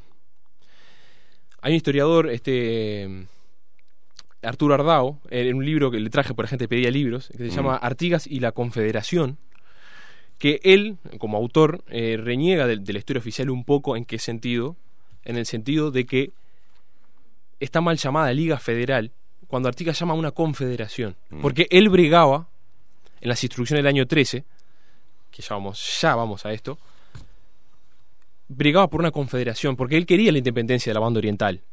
¿En qué sentido? ¿En el nuestro? No, no quería una República Oriental de Uruguay que no estaba ni siquiera pensada en esa época. Mm. Él quería una- un pacto de provincias independientes. Eso es la confederación. Hay una diferencia política fundamental que viene de Montesquieu, que elabora también de John Locke y los constitucionalismos, de lo que es una confederación y una federación. Artigas, un tipo sumamente original y que no iba con los planes que había, que Argentina termina siendo una federación igual que Brasil, Artigas quería una confederación que es una confederación, un sistema político de provincias re- eh, republicanas, independientes, pero con pactos entre sí, de libre comercio, por ejemplo, y de pactos de no agresión o de mutua defensa, por Las ejemplo. Provincias Unidas del Sur, como cantan en, en el himno argentino, o eso no, no tiene, o tiene otro. Yo sé que a un historiador no le puedo decir eso porque me vas a sacar con Y no, y no. de dónde no, viene. ¿tá? No. No es la, lo- eh, la referencia a las Provincias Unidas del Sur, En realidad no conozco la canción. es pero, el himno argentino. Sí, pero no. Porque eso así haría eh, idea a lo que voy a decir ahora. Bien. Está la federación. Pasa que mantener una confederación en el tiempo lleva a una federación. Artigas quizá quisiera una federación en algún momento, no ha quedado plasmado, pero probablemente de repente quizá, porque con una confederación se extiende el tiempo, o se divide, o se pelean. Pasó en, antiguo, en, en Grecia, había confederación, la Liga Aquea, por ejemplo, es un, es un ejemplo de confederación, de estados independientes que hasta pueden luchar entre sí en realidad, pero tienen pacto de mutua ayuda y comercio. Artigas lo que quería era una confederación. La federación es cuando hay una carta magna de por medio con Bien. un poder central que regula, si bien, hay, como Estados Unidos tienen inclusive hasta reglamentos propios, veo que está la pena de muerte en un estado Sí, sí, sí, sí, en sí, otro no, pero hay, un, hay una ley federal que está por encima de todo y hay un presidente. Artigas no queda claro en las instrucciones del año 13, él llama, hace un llamado a la confederación. Las instrucciones del año 13 es un documento, primero que nada, está en el museo, se puede leer, Mm. y es accesible, hasta- creo, hasta- creo que está, está bien copiado en Wikipedia, que no es algo que se logre a menudo. Es un documento que sumamente importante porque determina la ideología artiguista. Es un documento que tiene un montón de puntos, eh, lo tengo por acá. Si no me equivoco, son unos 20 puntos que plasman, son fundamentales, plasman su ideología, que era lo que él quería. Las instituciones del año 13 son cuando las Provincias Unidas del Río de la Plata hace- hacen un llamado a una asamblea para hacer una constitución. Esperando que Bien. volviera, siempre con la excusa esperando que volviera. Pero ya en esa asamblea no se toca nunca el punto del rey. O sea que había, había una idea de independencia de provincial. Artigas manda diputados que los, que los diputados no se los toman. De casualidad, eh, la excusa por la que no, eh, por la que el gobierno ¿no? de Buenos Aires no se los toma es simplemente la excusa es que porque dicen que Artigas eh, tomó mal sus diputados, que, o sea, algo meramente formal, pero en realidad eran porque estaban en contra de las ideas de Artigas, que estaban plasmadas acá, que era la Confederación. Y Argentina quería un- una independencia con el gobierno de Buenos Aires y las provincias dependiendo de ello. ¿tá? Y con un poder económico y hegemónico de- del puerto de Buenos Aires sumamente importante. Y Artigas se metió en el medio. Porque Artigas quería, por ejemplo, eh, el punto 2 dice, no admitirá otro sistema que el de confederación, lo dice clarito, para el pacto recípro- eh, recíproco con las provincias que formen nuestro Estado. O sea, él quería la confederación, que era todo lo que no quería Buenos Aires.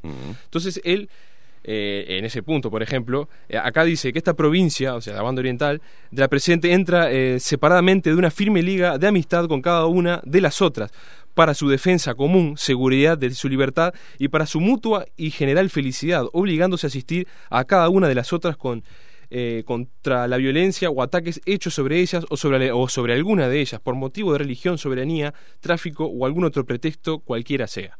Queda, queda claro, plasmado, la ideología confederativa de Artigas, que la llevaría a cabo durante poco tiempo. O sea que, insistimos, sigue teniendo poco que ver en todo su fundamento ideológico con lo que es Uruguay hoy, que es unitario, presidencialista e independiente como país, que era todo lo que no quería Artigas. Estas instrucciones del año 13... Eh, eh, eh, muy importante lo que, lo que decís. Sí. Es importante. Porque bajo el lema de Artigas se, se dicen un montón de cosas a nivel político sobre el- un concepto que va en contra de la propia historia de, de- de Artigas. Por supuesto, es que en realidad Artigas es un gran derrotado de la historia. Él, eh, ya vayamos, porque es importante lo que está diciendo, en 1815 es cuando él más o menos logra, eh, después viene el segundo sitio, son parte que insisto, eso es accesible, no quiero entreverar a la gente, viene el segundo sitio en el que él se retira eh, y el gobierno de Buenos Aires lo quiere matar, Alvear, que era... eh, Después de las instrucciones del año 13 se, se hace lo que es el, el directorio, que es como ya un poder ejecutivo Mm. cuasi, todo ya muy a grandes rasgos como presidencialista, con un tipo ya a cargo que era Alvear en esa época, que Artigas abandona el sitio y ya es pa- es- pasa a ser enemigo de, de Buenos Aires. Alvear le hace la guerra, este, a mano de Rivera en la batalla de Guayabos es derrotado, y eh, cuando acá se re- logran que se vayan los españoles de Montevideo, bueno, eh, eh, pasa a ser lo que se llama la dominación porteña, donde estaba Alvear, bueno, Artigas lo derrota, y ahí pasa a ser lo que es el fin de la dominación porteña y Artigas con su idea confederativa logra hacer lo que se llama lo que se llama la- según Ardao la mal llamada Liga Federal que no era solo la idea de Artigas no era solo de Uruguay y esto es importante decirlo venía venía el caso porque estaba Entre Ríos Corrientes, Misiones y en algún momento estuvo Córdoba. O sea que la patria grande que quería Artigas, que fue nombrado protector de los pueblos libres, eh, Comprendía a todas estas... comprendía, o sea, lo, el proyecto de Artigas no era la banda oriental, no era Uruguay, la bandera con las franjitas y el himno y liber- este, ¿no? Mm. Era todo inclusive llegó a ser en tamaño geográfico casi igual de grande que las provincias unidas del Río de la Plata. Con que tenían esa idea eh, centralista de Buenos Aires. Era lo que combatía Artigas. O sea que territorialmente Artigas, aparte que fue muy querido y apoyado, ¿tá? está Nilao López o, Ramírez, que después se le dan vuelta, ahora vamos a ir a eso. La idea de Artigas fue una confederación de, eh, estados independientes. Eso era lo que quería. La banda oriental, por supuesto, por la que él bregaba y vivía, era fundamental. Él quería una independencia y, él bregaba, eh, está en, en las instrucciones del año 13, un sistema republicano, eh, de, de sistemas separados, ¿no? Es- Eso es fundamental. Era, un- era casi un demócrata en ese sentido. Tres poderes, el ejecutivo, el, ejecutivo, el, ju- el- el judicial y el legislativo. Y ese era un, gran proyecto de Artigas. Y Artigas es un derrotado por la historia. Todo el libertad o muerte, todos sus sus eslóganes que hay Mm. ahora. Y ahora vamos a pasar a. No sé cuánto tiempo tenemos, pero. Tenemos uno... Dale, dale, dale con fe. El reglamento de tierras también de 1815, que es cuando Artigas derrota a Alvear eh, y pasa a, a- a su máximo apogeo en su idea política, que nada tiene que ver con el Uruguay, lo repito. El Uruguay que tenemos ahora, no el territorio. Porque uno a veces confunden identidad con territorio y, y país, y después ya te mete el nacionalismo, ¿no? Himno, bandera, y qué tiene que ver todo eso. Bueno, no tiene nada que ver. Eso es una construcción posterior que vamos a tratar de, re- de cerrar esto- con eso. En su máximo apogeo, cuando Artigas expulsa a, la- a los porteños. La gente está como loca al otro lado, te aviso, Pablo. Bueno. Les, encanta la historia, están como niños como en, en- en- en el aula, este, les encanta. Mirá todos los mensajes, excelente columna, disculpen, este, en realidad, acá ya comentando en realidad lo que buscaba Artigas, dice era una monarquía, planeta, bueno, está, le- que nos manda Héctor. Mm, lo doy formidable, Esteban, muy buena el historiador Pablo. Bueno, están todos como locos, así que sigan. No, le agradezco, como, como dije hoy, le agradezco mucho porque me han bombardeado y todo cosas positivas. Este, inclusive yo siempre digo, se puede discrepar. En mi caso se puede discrepar porque yo estoy hablando de cosas históricas. Claro. Y como lo dije en el principio, la historia es un constructo, es ideología y, es- y siempre está al servicio de alguien. Claro. Y nadie está premiado ni, ni, ni puede sacarse sus propias convicciones y su, y su propia ideología. Obvio. Por algo hay tantos historiadores con ideologías diferentes. Sí, Ah, sí, sí, Eso es fundamental. La subjetividad dentro de la historia, o sea, eh, la objetividad en cuanto a la historia no hay. No hay. Cada uno ha tomado trozos, eh, ha resaltado. Y se eh, construye lo que se quiere. Claro, Se exacto. construye lo que se quiere. Bien, siga, siga, Pablito. en ese gran auge, y perdón que lo haga hecho tan general a la gente, sobre todo que le gusta la, la parte puntual de fechas. Y, Y de Uruguay, de acá, hablame de acá, de cosas. Ay, bueno, toda esa gente, perdón que lo haya hecho tan general, pero en, de fines de 1814, de la expulsión de los bonaerenses, o sea, de lo que se llama la dominación porteña, Mm. hasta lo que sería la invasión contra el reino de Portugal, Brasil y Algarve, que es en 1816, ese año y poco, que es cuando Artigas más o menos llega a ser esto que estamos hablando, de su máxima expansión, de, de provincias confederadas, que es lo que se llama la Liga Federal, como Mm. Ardao diría, mal llamada Liga Federal, es su máximo apogeo. Y él ni siquiera, imagínense que uno de sus principales eh, que están en, las instrucciones del año 13 era combatir el poder unitarista ¿no? de Buenos Aires. Él quería que las provincias tuvieran pactos intercomerciales y fueran libres de verdad y que los pueblos, inclusive las minorías, y hay que decirlo, él era un, ya lo dije, pero era un gran, este, él tenía acá en su reglamento de tierras que vamos a hablar en esta misma época, en 1815, tiene eh, un tiene un, un valor social muy importante. Igual yo lo voy a rebatir en parte porque hoy en día tenemos una visión Mm. Un poco distorsionada. No lo quiero, me gusta que lo diga usted porque usted le sale No, no, mejor. no, no, no, dígalo. dígalo. Tenemos eh, por la academia uruguaya sobre todo, pero es, pero es un problema de Occidente. La academia está tomada por ciertas ideologías, compartibles o no. Escucha, escu- ¿no? Porque no, según la, la academia, di- repítalo. Porque después dicen que yo soy el único loco. que No, piensa, claro, porque esos, esos son procesos históricos. Por ejemplo, el Artigas del principio del siglo XIX, lo dije en el programa anterior, es sumamente denostado como anarco-federalista, un mugriento que se juntaba con, los- con el pichaje, diciéndolo colocal- coloquialmente, con los indígenas, con, con- con los negros. Contrabandista, Contrabandista, y él siempre tuvo eso de repartir tierra, este, mirá, que justo, que no, que ataca. Después vino como Carlos Real de Azúa o Acevedo, los grandes historiadores ya patrióticos del principio del siglo XX, del Artigas más ¿no? este, idealizado, el Artigas más prócer, que luchó a favor de la República, de la independencia. Más y hoy en día emblemático, más ensalzado, eh, más ese, ese- el, el prócer, perdón que lo diga así, que yo no soy mucho así, el prócer que no caga ni mea, ¿no? Ese, Sí, sí, sí, no. Es, es del tipo que es, es prácticamente casi una idea. Sí, sí, sí. Como cuando vinieron los, usted justo dice algo hoy, cuando vinieron los jugadores de Sudáfrica 2010, Mm. que eran héroes, eran, pero Sí. no, no cagaban, ni meaban, Exacto, nada. sí, sí, no, eran nada, tipos nada, que, nada. que no... Y salimos cuarto. Y salimos cuarto. Bueno, ¿a dónde nos fuimos? Eh, esa, esa es una idea que hay en la academia actual, lo que estamos hablando, que se distorsiona, pero es natural igual. Hoy en día, porque la academia cayó en manos de determinadas ideologías que lo que resaltan es siempre el proceso social de Artigas, y como a todo documento, como dijimos en el programa anterior, se le agregan connotaciones y juicios de valor fuera de historia, se le agregan y se le quitan. En este apogeo histórico de 1815, como cuando él elimina la dominación porteña y puede llegar a su proyecto, que por supuesto la guerra sigue y se pierde, pero llega en esta, en esta liga confederada, él eh, saca lo que se llama el reglamento provisorio de la provincia oriental para el fomento de su campaña y seguridad de sus hacendados, que es un documento importantísimo por como se lo quiera ver, por ejemplo, para la escuela marxista es importantísima, como una primera reforma agraria que hay en el continente, que por ejemplo la propiedad está ligada al trabajo, no tiene el concepto, no tiene el concepto de propiedad eh, actual. ¿Tá? La propiedad es para, es para el que la trabaja. Eh, está la famosa frase, ¿no? Bueno, el- con los más infelices sean los más privilegiados, ¿no? De, de toda la gente desamparada o el, pro- el pobrerío rural darle, darle una tierra para que la trabaje. ¿no? Y la repartición de tierra, y tiene, y tiene todo, tiene un montón de puntos, eh, son un montón de puntos, los tengo todos, no los voy a leer todos, por supuesto. Están en internet, lean, yo le pido a la gente que lea, Uh, se qué, tarea difícil, pero bueno. que lean. Y ni siquiera ¿Qué, qué es lo que tienen que buscar ahí? Acá el, el reglamento, pongan en, en Google el reglamento de, del reglamento de tierra de artiguista. Se llama, se el, el provisorio de la provincia oriental para el fomento de su campaña y seguridad de sus hacendados. Se llama así, pero les va a salir el reglamento de tierras de 1815, les va a salir punto por punto, ¿no? Eh, acá cuando dicen el punto 6, dice... eh, eh, para fomentar la población en la campaña. Para ello revisará cada uno en sus respectivas jurisdicciones los terrenos disponibles y los sujetos dignos de esta gracia, con prevención de que los más infelices, que se refería a los pobres, serán los más privilegiados. En consecuencia, los negros libres, los zambos de esta clase, los indios y los criollos pobres, todos podrán ser agraciados con suertes de estancia sin, sin eh, si con su trabajo y hombría de bien eh, preponden a su felicidad y a la de la provincia. Por ejemplo, eso es muy importante tiene una connotación social gigante, pero vamos porque con esta misma con esta misma teoría Lenin era un fenómeno. Yo no soy un defensor de Artigas, o sea, de su ideología.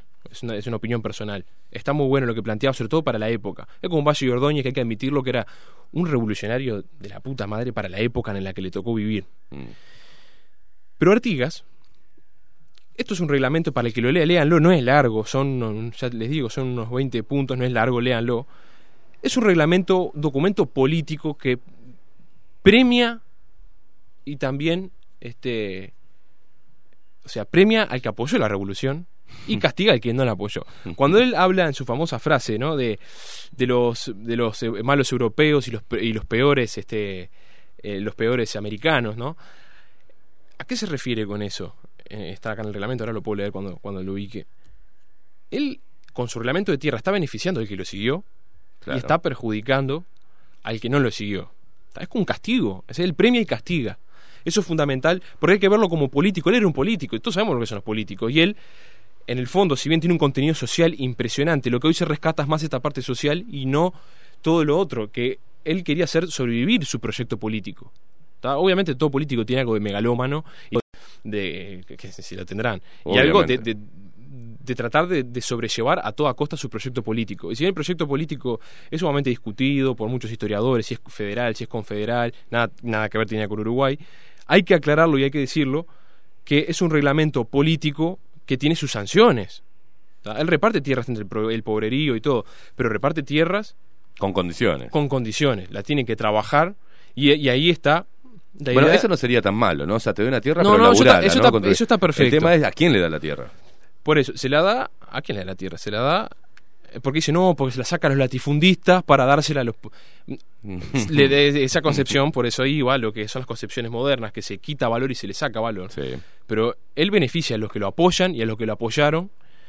Ta- aparte habla de indultos, inclusive. O sea, que hubo gente que se puede dar vueltas. Es decir, si lo apoyas en su revolución, se puede dar un indulto del cabildo de Montevideo. Eso más o ¿no? menos lo que hace el Frente Amplio en campaña y lo que hizo cuando llegó al gobierno, que le daba plata al pobrerío para que después lo votaran. O sea, te voy a dar si me votás y te voy a dar una contraparte, sin pedirte nada. Mira, algo de eso. lo que algo- hacen Sí, algo de eso siempre hay. Y no solo con el Frente Amplio. la izquierda a nivel mundial, ¿no? No, por supuesto. Los denominado, la denominada izquierda. Y pa- pero pasó acá también, pasó acá también. Perdonen si hay gente del, del otro lado que se enoja, pero pasa también cuando con el pachecato, cuando iba a Sí, ni que a, hablar. a- a lo que se llaman los pueblos de rata o los cante, el cante que viene de esa época, de las crisis de los años 50 y 60, de ir a hacer una chorizada y por, por los votos. O sea, Sí, sí, eso. Por eso quería aclarar que Artigas es un político. Este, Estás obvi- conmigo, toma, toma un hueso. O sea, Exactamente, ¿no? Y, y habla de la productividad, porque si bien es entregar la tierra para el que lo trabaja, ¿no? Y siempre hoy en día con la historiografía moderna se quedan, uh, mira qué grande, le saca la- la- a los latifundistas la tierra para hacer a los pobres y que la trabajen, ¿no? La reforma agraria, pero sin embargo, él estaba preocupado por, por hacer rendir y hacer eh, fomentar la producción de su proyecto político. Él quería hacer un repoblamiento, un distribu- una distribución de población en, en todo este, en esta gama de provincia. Recordamos que estaba sumamente desierto. Mm. Lo dijimos la otra vez, cuando después de la independencia de Uruguay, o sea, eh, unos 15 años después de esto que estamos hablando, había 74.000, 70.000 personas en toda la campaña. Se estaba vacío, no había nadie.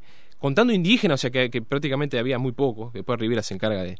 de- de- sí, de- acá ponen Rivera genocida. ponen. de- eh, sí, de ajusticiarlo, de ajusticiarlo, y es la verdad, es lo que es el amigo Rivera, que el amigo Rivera fumaba bajo el agua, era un gran lugarteniente de Artigas. Rivera, hay que decirlo, no fumaba bajo el agua, hacía un asado bajo el agua, porque él siempre, él cabeceaba en el corner, cabeceaba para el arco de él y, y cabeceaba al otro, mira que, No se vaya Pablo Boraño, no se vaya con Rivera. Sigamos acá. sigamos. Después vamos a hacer algo, una Sí, columna solo puede, de Rivera. se puede, por favor, se pueden hacer un li- dos libros de Rivera. De la Cruzada Libertadora, Mm. pero algo vamos a hablar Marcharon bien, los indígenas. bien brevemente, no sé cómo estamos de tiempo. Eh, en realidad ya estaríamos, pero yo le dejo, le dejo unos minutos para que usted pueda cerrarlo. Tal, cerramos. Este reglamento de tierras que acabamos de mencionar, con, con esta panorámica, que, que- que acaba- con mi impronta que acabo de dar, las instrucciones del año 13 que hablan de la ideología artiguista, para cerrar, hablamos de que Artigas quería una liga confederada, en ningún momento se le ofreció, cuando él expulsa a los porteños de acá, Alvear, dicen que obviamente no se lo proponía por gusto, pero Alvear, que era el jefe del directorio, que después lo deponen y todo eso, le, le reconoce la independencia de la- y él no quiere. A ese punto, ¿entendés? Que le ofrecieron en el, en fines del 14 al 15, le ofrecen la independencia a la banda oriental, que es nuestro país, y él no quiere.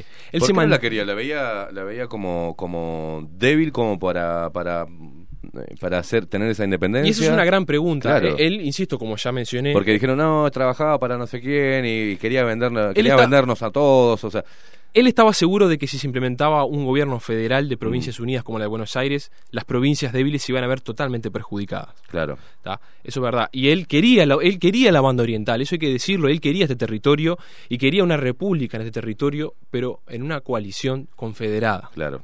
¿Por qué? Porque él sabía que no le iba a ir bien al país.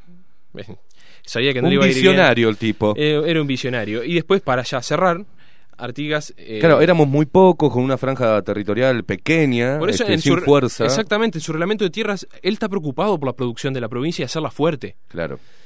Y bueno, ya cerrando, cer- cer- insisto, cerrando un minutito, tenemos eh, que hay un pacto, otra vez, entre lo que sería el Reino de Brasil y Algarve y las provincias eh, unidas del Río de la Plata, que para derrotar el proyecto artiguista, que ni siquiera estaban los planes masónicos, Mm. por eso hablamos de la masonería, Sí. no estaban los planes organizativos ni de Gran Bretaña ni de nadie, Lecor, que era el comandante, el reino de Brasil, que estaba Carlota, la reina, porque también estaba, eso yo lo expliqué la, la vez pasada, invade la banda oriental y la banda oriental pasa a ser la provincia cisplatina, o sea, pasamos a ser parte del reino de Portugal, Brasil y Algarve, después pasaría a ser en los años 20 parte del imperio de- del Brasil, y viene lo que es la Cruzada Libertadora del 25 con nuestro amigo La Valleja, que no eran ni 33, no eran ni orientales ni 33, eso es masónico, Mm. está todo comprendido en, en los proyectos independentistas y los masones que son muy simbólicos y les gusta mucho la Sí, simbología. el 33. Los 33 eh, están de acuerdo. Bueno, retoman la provincia oriental. Artigas, con esta invasión de Lecor, se va al exilio y nunca más vuelve. Queda prisionero de, la, de lo que era la dictadura paraguaya, que es, Mm. es, es también algo muy lindo para hablar en algún otro programa de lo que era el Paraguay, la guerra de la Triple Alianza. Y Artigas dejó vestigios entre, guerra de federales y unitarios por muchísimos años, que persiguió a Argentina hasta fines del siglo XIX. El federalismo y el unitarismo que llevó a guerra. Así que Artigas muere en el exilio, su proyecto fue derrotado. Y Uruguay se independiza, así ya, sí, cerramos, se independiza, como decía, una- no me acuerdo quién lo dijo, está mal que lo cite, en un partidito de fútbol entre Argentina y Brasil con juez inglés. se hace un congreso en Brasil donde van eh, representantes de las provincias unidas del Río de la Plata. Después de esta cruzada libertadora hay una guerra en el territorio oriental por el dominio, o sea, y es cuando se declara la independencia en el 25 de agosto, eh, en el cual nos declaramos independientes de Brasil, pero nos unimos a las provincias, o sea que ni siquiera Claro. era el 25, éramos, queríamos un proyecto independentista único. Se hace la Convención Preliminar de Paz de 1828, en el cual participan delegados de Buenos Aires y delegados del Brasil, y se dictamina con el amigo Ponsonby, un gran masón que andaba independizando países en nombre de Inglaterra, porque después se independiza nuestro hermano gemelo Bélgica, en el, eh, después se va a independizar Bélgica, en el mismo año. O sea, era un tipo que andaba ah, independizando Compro, estados- vendo, compro, eh, estados tapón, ahí va, por todos lados, y, de- y se independiza sin ningún representante de la banda oriental. Por eso, por eso la mentira de nuestra identidad. Sí. Sin ningún representante de la banda oriental, se termina haciendo un estado tapón independiente con garantía de las potencias.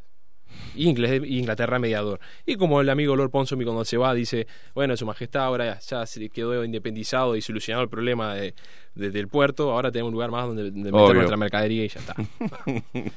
y así eh, nuestra independencia. Así nuestra independencia maravillosa. Mi- Qué lindo estas columnas. A mí me encanta. Yo aprendo mucho también, obviamente. Eh, mm, la gente que está del otro lado refresca eh, conceptos y, y el estudio de la historia. Yo Y que da para mucho, da para que mucho. da para muchísimo y va a seguir dando. Este, si, si, si no te, mm, si solamente queda que me grafiten y no me pon- eh, no pasa nada, vamos a seguir con bajo la lupa. Lo, lo calmé un poco, ¿vio? Lo calmé. Bien, un bien, poco, bien, bien. No grafité Este, más, muchachos. no vamos, vamos a seguirlo, vamos a seguir con usted teniéndolo eh, para, para que pueda hacer estas columnas que tan son entretenidas. Eh, te felicito, loco. La verdad Gracias, que te felicito. Gracias, gracias a la gente. Y te agradezco el haberte sumado sin pensarlo y ser venir siguiendo el programa desde antes, Sí. mientras que estabas estudiando periodismo. O sea que Gracias, gracias totales. La gente está como loca. Nos vemos la semana próxima. ¿Qué nos traes para la semana próxima? ¿Algo es lo que hablamos la otra vez? Lo ¿Ya que hablamos la otra vez. Sí, Vamos a tengo, tengo. Mirá Sí. qué lindo, decíselo a la gente. Vamos, eh, vamos a prender un fuego. Ya no me van a ver tanto como un, como un nenito bueno y tranquilo. Vamos a hablar del gulag. Ah, qué lindo. Mirá vos. Y el que no sabe que lo busque, no lo voy a decir qué es. Muy bien, señor. Eh, hasta la semana que viene. Un placer. Hasta luego. Señores, ustedes que están, señoras y señores y, se- y señores, que están ahí del otro lado, eh, luego de la pausa, acompañanos hasta las 10 de la mañana haciendo esto que nos encanta, poniendo al Uruguay bajo la lupa, pero lo que vamos a poner bajo la lupa va a ser eh, a los grupos de poder, a un grupo de poder médico que ahora copó eh, todo lo que es el tratamiento del ACV con una gran propaganda para mí, y lo digo con, en complicidad con ACE y el Ministerio de Salud Pública. Quédate ahí prendido, acompáñanos hasta las 10 de la mañana.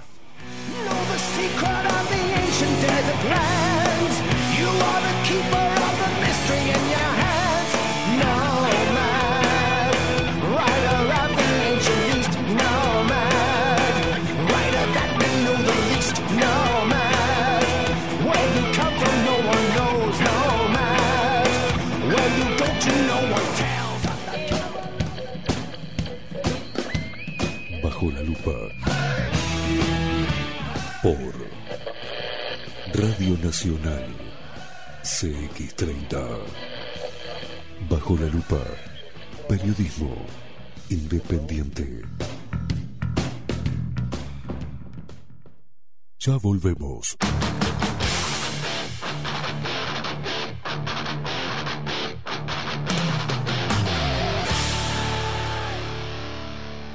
Bajo la lupa.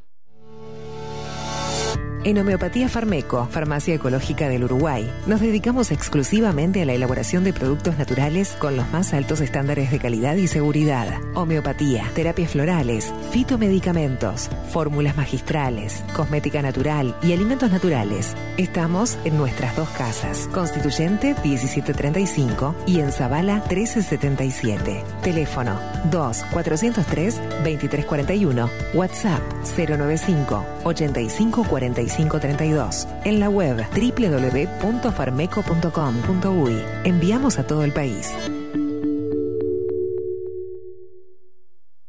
Café Jurado, directamente desde la planta hasta su propia taza, siempre garantizando la mejor calidad. Café Jurado, su cuerpo, su intenso sabor y su aroma hacen de nuestro café un placer único. Desde 1912, pasión por el café. La Carola. 13 años haciendo las mejores paellas y tortillas españolas de Montevideo. Sus chefs, Marcos y Carola, no solo ofrecen las mejores paellas, sino que también tienen las mejores pavlovas de la ciudad. Cuentan con un jardín exclusivo para tapeos, degustaciones de vinos y reuniones familiares. También ofrecen un menú express con opción de pasta y jugos naturales. De martes a viernes a partir de las 20 horas, sábados y domingos, también al mediodía. Instagram, La Carola Tapas. Gonzalo Ramírez 2225, esquina Juan Polié. Reserva tu lugar 099 24 20 72. La Carola, el clásico de la ciudad. ¿Tenés un cumpleaños? ¿Un aniversario? ¿Estás pensando en los regalos? La tiendita de papeles y juguetes te invita a conocer su local ubicado en 18 de julio 1257, esquina allí. Juguetería, papelería, bazar, decoración, todo con importantes descuentos y promociones todas las semanas. La tiendita de papeles y juguetes, de lunes a sábados de 9 a 19 horas. Teléfono 2-901-2012. La tiendita de papeles y juguetes. Nombrando bajo la lupa tenés un 15% de descuento en todas tus compras. Hola, ¿cómo estás? Mi nombre es Maru Ramírez. Soy locutora profesional desde hace 26 años. Cuando me preguntan, ¿cualquier persona se puede dedicar a la locución? Mi respuesta es bien sencilla. El 20% es la voz y el 80% es lo que vos haces con ella. En los workshops que doy de locución comercial, descubriremos no solo si quieres ser parte de este mundo, sino también cómo trabajar de tu voz, cómo organizarte, cómo ejercitar tu voz para una mejor dicción, modulación y respiración. No, no importa que no tengas conocimiento de locución. Lo que importa son las ganas de aprender y descubrir un mundo nuevo que te pueda ayudar a conocer tu voz y una nueva forma laboral. Te espero. Dale, comunicate por WhatsApp al 095-062-082 o por Instagram, arroba marulocutora. Pensá en tu economía, pensá en el medio ambiente. Tenemos reciclados de cartuchos compatibles y originales. Reparación de impresoras, equipos PC y notebook. ¿Dónde? En Refil Uruguay, Avenida Italia 3058, Casi Maipú. Búscanos en todas las redes sociales o en WhatsApp 092 660 530. Refil Uruguay. ¿Querés saber cómo tu cuota mensual de vida se transforma en esto? En esto, en esto en esto. Mira, te voy a mostrar.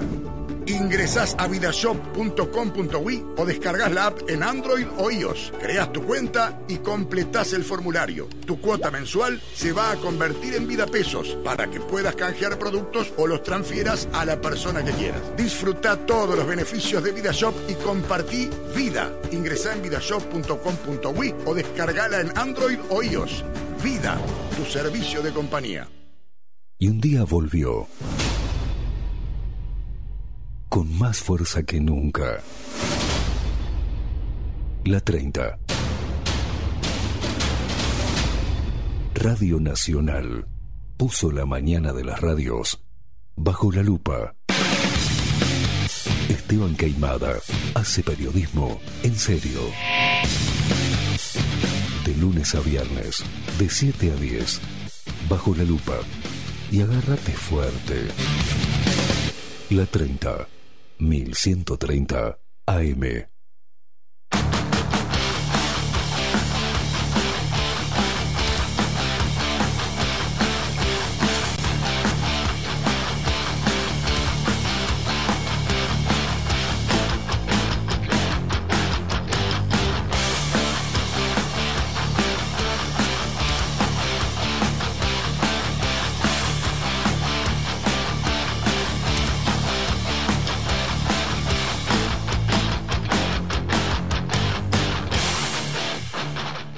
Qué lindo, 12 minutos pasan de las 9 de la mañana. La gente como loca con la columna de Pablito Boraño, ¿eh? Eh, repasando la historia, entendiendo por qué a veces no tenemos identidad. O pensamos que tenemos identidad basada en hechos históricos romantizados totalmente. Y llegamos a la conclusión de que pasa eso cuando decimos, che, estamos perdiendo la identidad. Bueno, ¿qué identidad tenemos? ¿Qué influencia tenemos? Eh, ¿Cuánto hoy siguen eh, esta, esta guerra detrás de la, de, la pantalla política del Opus Dei y las logias? Todos los políticos la saben, la tienen muy clara, por eso a veces se, ríen. eh, y yo lo voy a poner así para que ustedes entiendan. Los políticos se ríen de las teorías y de los analistas políticos. Y los analistas políticos son serviles a ese juego de idiotización. Porque lo que rompe es la investigación y lo que le molesta al sistema político es la gente que investiga. A la política y a los políticos y a los partidos y a los sistemas políticos les sirve que la gente coma como eh, si estuviese en un cine y los pop fuesen pedacitos de historia. Eh, noticias, en cada pop te comes una noticia, te comes una teoría, escuchás, ay, no, no, no, no, es analista político, es analista político de trayectoria. Sí, sí, sí, pero ¿qué es lo que te está contando? Los movimientos superficiales de la política. No te cuenta ni te pone sobre la mesa lo que hay detrás de la política. ¿Cuál es el poder y cuáles son sus hilos? Por eso, eh, la amistad que tienen los políticos, que luego de debatir para esa gran circo, esa gran puesta, para mí eh, el, el Parlamento es un plató, ¿no? Lo denominado plató, donde se enciende la Cámara y los políticos, los diputados, los senadores, son actores de, de este gran reparto, que puede ser una película de bajo presupuesto o una de Steven Spielberg, ¿no? De Hollywood.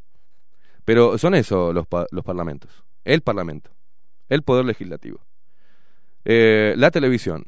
Forman parte de eso, de ese contribuir a la idiotización. A que te comas la pastilla, a que tomes como cierta eh, diferentes diferentes tramos de la historia donde la agarran como la política a ver señora señor es como las religiones la Biblia es una ¿no? aunque después bueno el catolicismo le puso sus libritos apócrifos pero la Biblia es una y cada una de las religiones toma parte de la Biblia y genera su propia doctrina ¿no? así es como hacen los políticos con la historia toma diferentes tramos de la historia y las utiliza para reforzar su dogma. Y eh, después salen unos diciendo que son artiguistas y salen otros diciendo que son, que eh, nacionalistas. eh, No tienen nada de eso, porque en realidad lo que maneja, sigue manejando, bueno, la demonización de los masones, las conspiraciones, o eh, la demonización o el ensalzamiento de los masones en la historia, de las logias. Pero sigue la guerra entre el Opus Dei. La iglesia tiene eh, es parte central de, del mundo y las logias también. Y, eso no es eh, ser conspiranoico. El viernes vamos a tener, ya les digo, ya lo voy a decir ahora porque a Fernando Andach, vamos a estar hablando de eso, de, de también todo esto, ¿no? De que ya no hay más debates, de que diferentes periodistas salen a atacar, a defender un relato atacando a todo aquel que sea divergente, ¿no? Eh, a burlarse de todo aquel que investigue o analice. No puedes tener poder analítico, ni siquiera ven bien que te informes por medios alternativos, por bibliograf- bibliografía alternativa. No, no, no, no, no, eso está mal. Eso es ser divergente, mala gente, malo. Eso es malo. Tenés que apoyar y tenés que ser parte del rebaño. También, al igual que las religiones, así funcionan los partidos políticos. Cada cual tiene su iglesia, su templo, su culto. Es así. Y eso lleva las religiones, genera fanáticos, la política genera fanáticos, y cuando vos estás fanatizado, automáticamente es una venda que te cubre los ojos.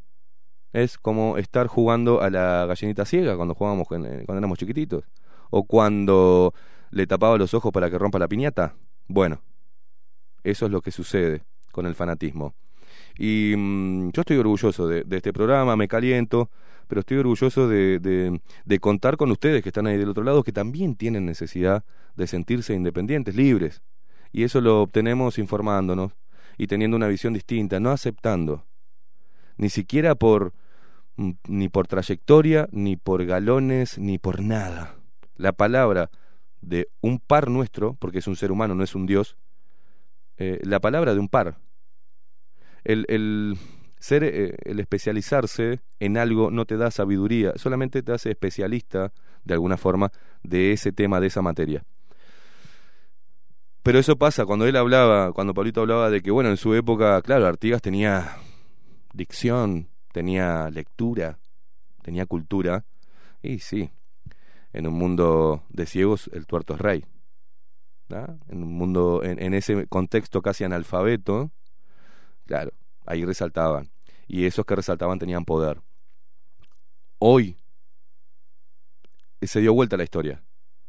Porque los que tienen conocimiento sobre una materia o los que se destacan son demonizados. Es al revés, no son seguidos, son demonizados. Porque no le sirven al poder. Ya no le sirve al. Nunca le sirvió al poder tener eh, rebeldes. Nunca le va a servir a un partido político tener críticos. Es así. Entonces, la manipulación lo llevamos también a, lo que fue eh, todo esto histórico, político, cultural, eh, metido en la educación. ¿Cómo puede ser que eh, esto que hablamos no pueda ser, no podría estar impartido a los niños? ¿No? Decodificado de un lenguaje simple, que los niños ya entiendan qué es lo que pasó, cómo se construyó su país, cuántas, cuánta historia tiene lo que están pisando. ¿No sería bueno y dejar de poner la estampita de Artigas? O como en Argentina, cuando me mandaron a, dirección porque dije que San Martín no era el de la estampita de caballo blanco, que cruzó enfermo, hecho mierda. Me mandaron a dirección. Porque también desde ahí uno pide una reforma educativa. Sí, sí, sí, sí, pero. Y uno habla del adoctrinamiento. Sí, sí, sí, sí, pero del otro lado también, ¿eh? Ahora está el adoctrinamiento ideológico sobre diferentes este, teorías, bueno, ni que hablar de la de género, ni que hablar de cómo se muestra lo bueno o, demonizar a, bueno el capitalismo, al comercio, a decirte que vas a ser feliz y vivís sin nada, cuanto menos tengas más feliz sos, no, las pelotas. Eso no puede estar en la educación. Como tampoco puede estar ensalzar a, a los próceres. ¿ah? Ensalzar a diferentes cosas y crear también robotitos ¿tá? que creen, crecen pensando que Artigas era un héroe. Todo esto sigue desde esa época, se tejían los hilos de las logias, de la iglesia, del poder, del quedarse con tierra, esa guerra por clavar una bandera. ¿no? Creo que, que está bueno hacer eh, repasar de esa manera. La verdad, contento. La gente está del otro lado eh, como loca. Y sí, acá nos dicen, excelente que hables de la falta de debates. Y falta debates. Yo he visto eh, debates antes, ¿no? Hace décadas atrás, donde eran muy jugosos. También veía que los debates eran elitistas, porque en su discusión se olvidaba que había gente que ni siquiera había terminado la primaria. Entonces los conceptos vertidos en ese debate eran para una clase social. Yo creo que hoy los políticos deben, en el debate, decodificar para las personas que no han podido eh, tener acceso a la educación o que tienen capacidades distintas que otros. Yo pienso que hay que decodificar. Lo que hacemos acá bajo la lupa es decodificar ese mensaje elitista, ese mensaje técnico, para que Cholo, el carnicero o el que tiene el puestito, o que también lo entienda y entiendan cómo nos manipulan. También para esos que se piensan y crecieron en una burbuja burguesa, ¿tá? Sin tener conocimiento de, ni necesidad, no deben ser demonizados, nacieron en otro contexto, más favorable a nivel material, no a nivel afectivo ni a nivel intelectual, que se entienda. Eh, ser abogado no quiere decir que seas inteligente, solo que hayas estudiado una materia. Eh, Por eso ahí viene, ahí parte de cómo debe ser dada la información, cómo deben estar los formatos, cómo debes dirigir, cuán amplio debe ser a la hora de eh, expresarte frente a un micrófono o en la televisión. Eso no pasa hoy. Seguimos comiendo pop y cada pop es un mecanismo y es una estrategia de manipulación.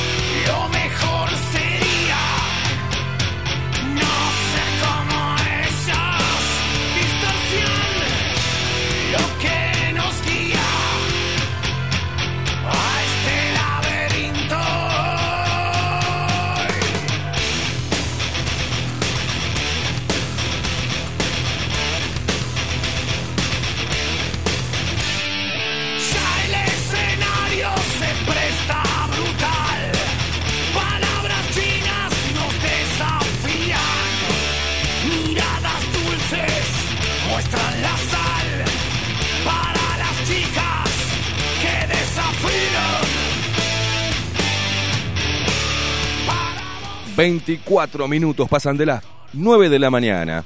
Hoy un día, un día de miércoles, eh, rebelde. Hoy, repito, ahí lo subí en, la, en, mi, en mi Facebook y en mi Twitter. Me encanta decir Twitter, es lo único que más o menos me, me sale bien en inglés. Twitter. Eh, y, en y, mm, y en Facebook, el video de mi auto todo grafiteado. ¿no? Eh, Maxi, ¿lo tenés ahí mientras que yo sigo hablando? Eh, ahora, Maxi, a la gente que está viendo el programa a través de YouTube, está en este momento eh, el pequeño videito de 19 segundos ahí donde mm, con mi celular filmo mi auto todo grafiteado. Eh, algunos me dicen, bueno, se saca fácil, sí, sí, sí. No es lo, cómo lo saque a, mi, a mi humilde auto, que todavía no es mío, es de la, de la financiera, ¿no? Esta, este vandalismo, vaya a saber de qué lado vino, porque ya no sé ahora. En el 2019 sabía de qué lado podía venir la, la pelota, ¿no? Pero eh, en el 2021 no sé de dónde puede venir, la verdad. Y ahí vemos mi auto todo, es, es, es molesto en un país democrático levantarse para venir a trabajar. Eh, me siento orgulloso de decir que es un trabajo, porque es nuestro trabajo. Y lo defendemos, lo creamos nosotros, lo forjamos nosotros y, y, y desembarcamos en, en CX30 Radio Nacional, pero seguimos siendo nosotros. Y todo lo que salga de este micrófono, yo soy responsable, como lo dice el inicio del programa. Eh, en este caso, en la puesta en escena, el responsable es Maxi Pérez. pero las opiniones vertidas, así sea la de Maxi Pérez, también es mi responsabilidad. ¿ah? Y eso queda claro. Eh, poco tiene que ver la radio. La radio tiene que ver mucho en cuanto a la libertad que nos da para poder hablar todos los días. Pero uno sale y ve ese tipo de, cosas y, es cuando empieza a tenerle, tenerle fastidio a, la sociedad en sí o a la o a gran o aparte de la sociedad, no a, no a toda la sociedad, sino aparte de la sociedad, esta sociedad o esta parte de la sociedad que está totalmente fanatizada. Muchos nos han mm, retirado el cariño, por así decirlo, cuando decían, nos alababan en 2019 porque le dábamos palo al Frente Amplio, y ellos obviamente con una tendencia este, de partidos tradicionales, hablaban de, bueno, sacar al Frente Amplio de, del poder, del gobierno, del poder, cuando no lo sacaron del poder, solamente lo sacaron del gobierno, porque hoy sigue teniendo el poder el Frente Amplio.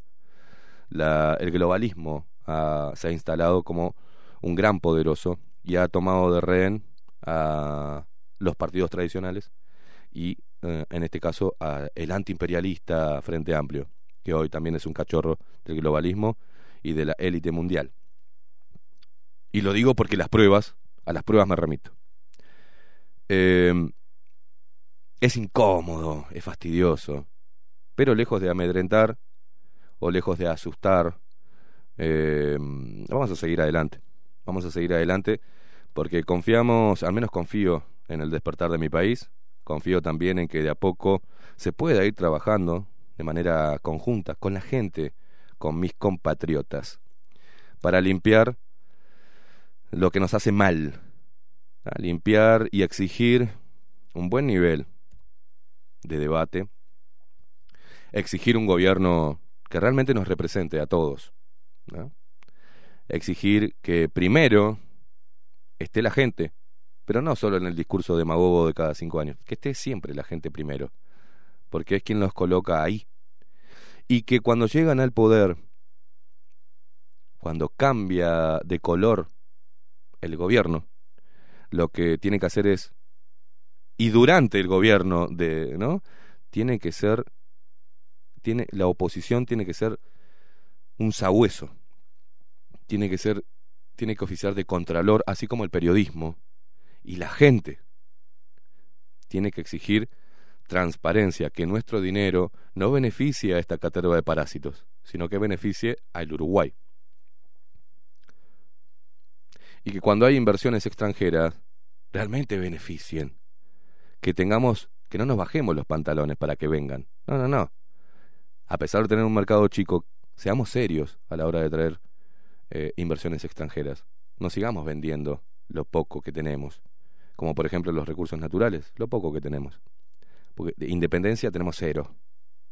Ya lo dice la historia y hoy somos una consecuencia de esa historia.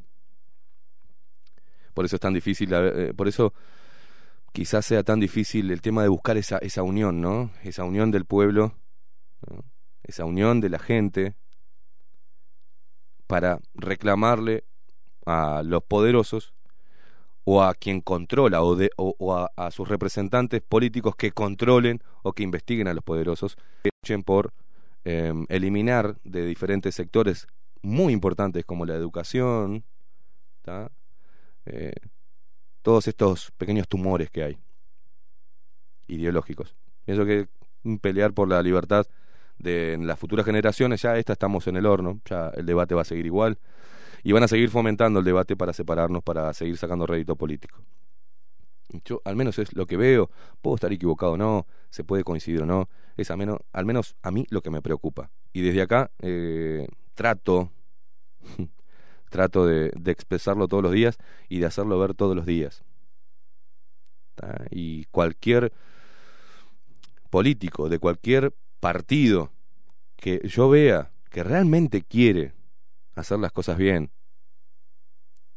mm, siempre va a contar con el apoyo de este programa. No importa de, qué partido venga. Si realmente quiere, al menos, eh, pelear contra la corrupción y no ser parte de ella, siempre va a tener abajo la lupa como aliado para ir hasta el fondo e investigar. Ahora, no nos dejen solos, muchachos, ¿eh? Porque la verdad que de todos los sectores, ah, sí, yo veo que esto está mal, hay corrupción, pero ninguno se quema las pestañas. Y yo me estoy quemando y me estoy exponiendo para pelear por algo que ustedes saben que es justo, pero me dejan tirado. Me dejan tirado. Pero no importa, seguiré. Hay gente que viene apoyando, que se viene acercando, que viene respaldando. Nosotros tenemos casi un ejército de abogados. Si pasa algo, es como abrir así eh, a las cartas cuando estás jugando a la conga y tenemos para elegir, para tirar para arriba. Hay muchos abogados que se vienen acercando a decir si te pasa algo, si hay, estamos a tu disposición. Y no con fines comerciales, sino por empatía. Entonces, no nos asusta cualquier demanda. Y hablando de, de una demanda, vamos a meternos eh, en lo que les dije que íbamos a hablar hoy. Si bien es un detalle más de la investigación que venimos haciendo y de lo que expusimos hace un tiempo atrás, donde sacamos un video que mostraba eh, a tres médicos muy jóvenes que salen de una empresa privada como Sediva en materia de ACB, angiógrafos, todo este gran mercado que ahora coparon con la venia de este gobierno. Porque las autoridades de este gobierno dicen estar presionadas por los grupos de poder médico. Increíble. Y por eso no llegan a fondo. Advierten y ven como este pequeño núcleo de médicos se va a quedar, van a copar todo. Y no hacen nada. Nada. Tan fuerte es este grupo, el corporativismo médico en Uruguay, y es casi los Corleones. Porque ni siquiera grandes diputados espadachines que ahora, ahora dicen que les gustaría ser presidente. ¿Te gustaría ser presidente y ni siquiera pudiste terminar una investigación?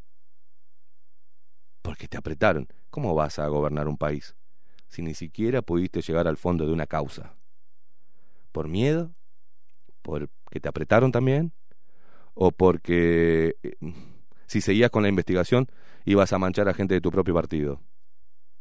Vaya a saber uno, son pequeñas incógnitas que me quedan de esos espadachines que pedían como oposición auditar y auditar y, y comisiones investigadoras. ¿Dónde quedaron los guapos esos?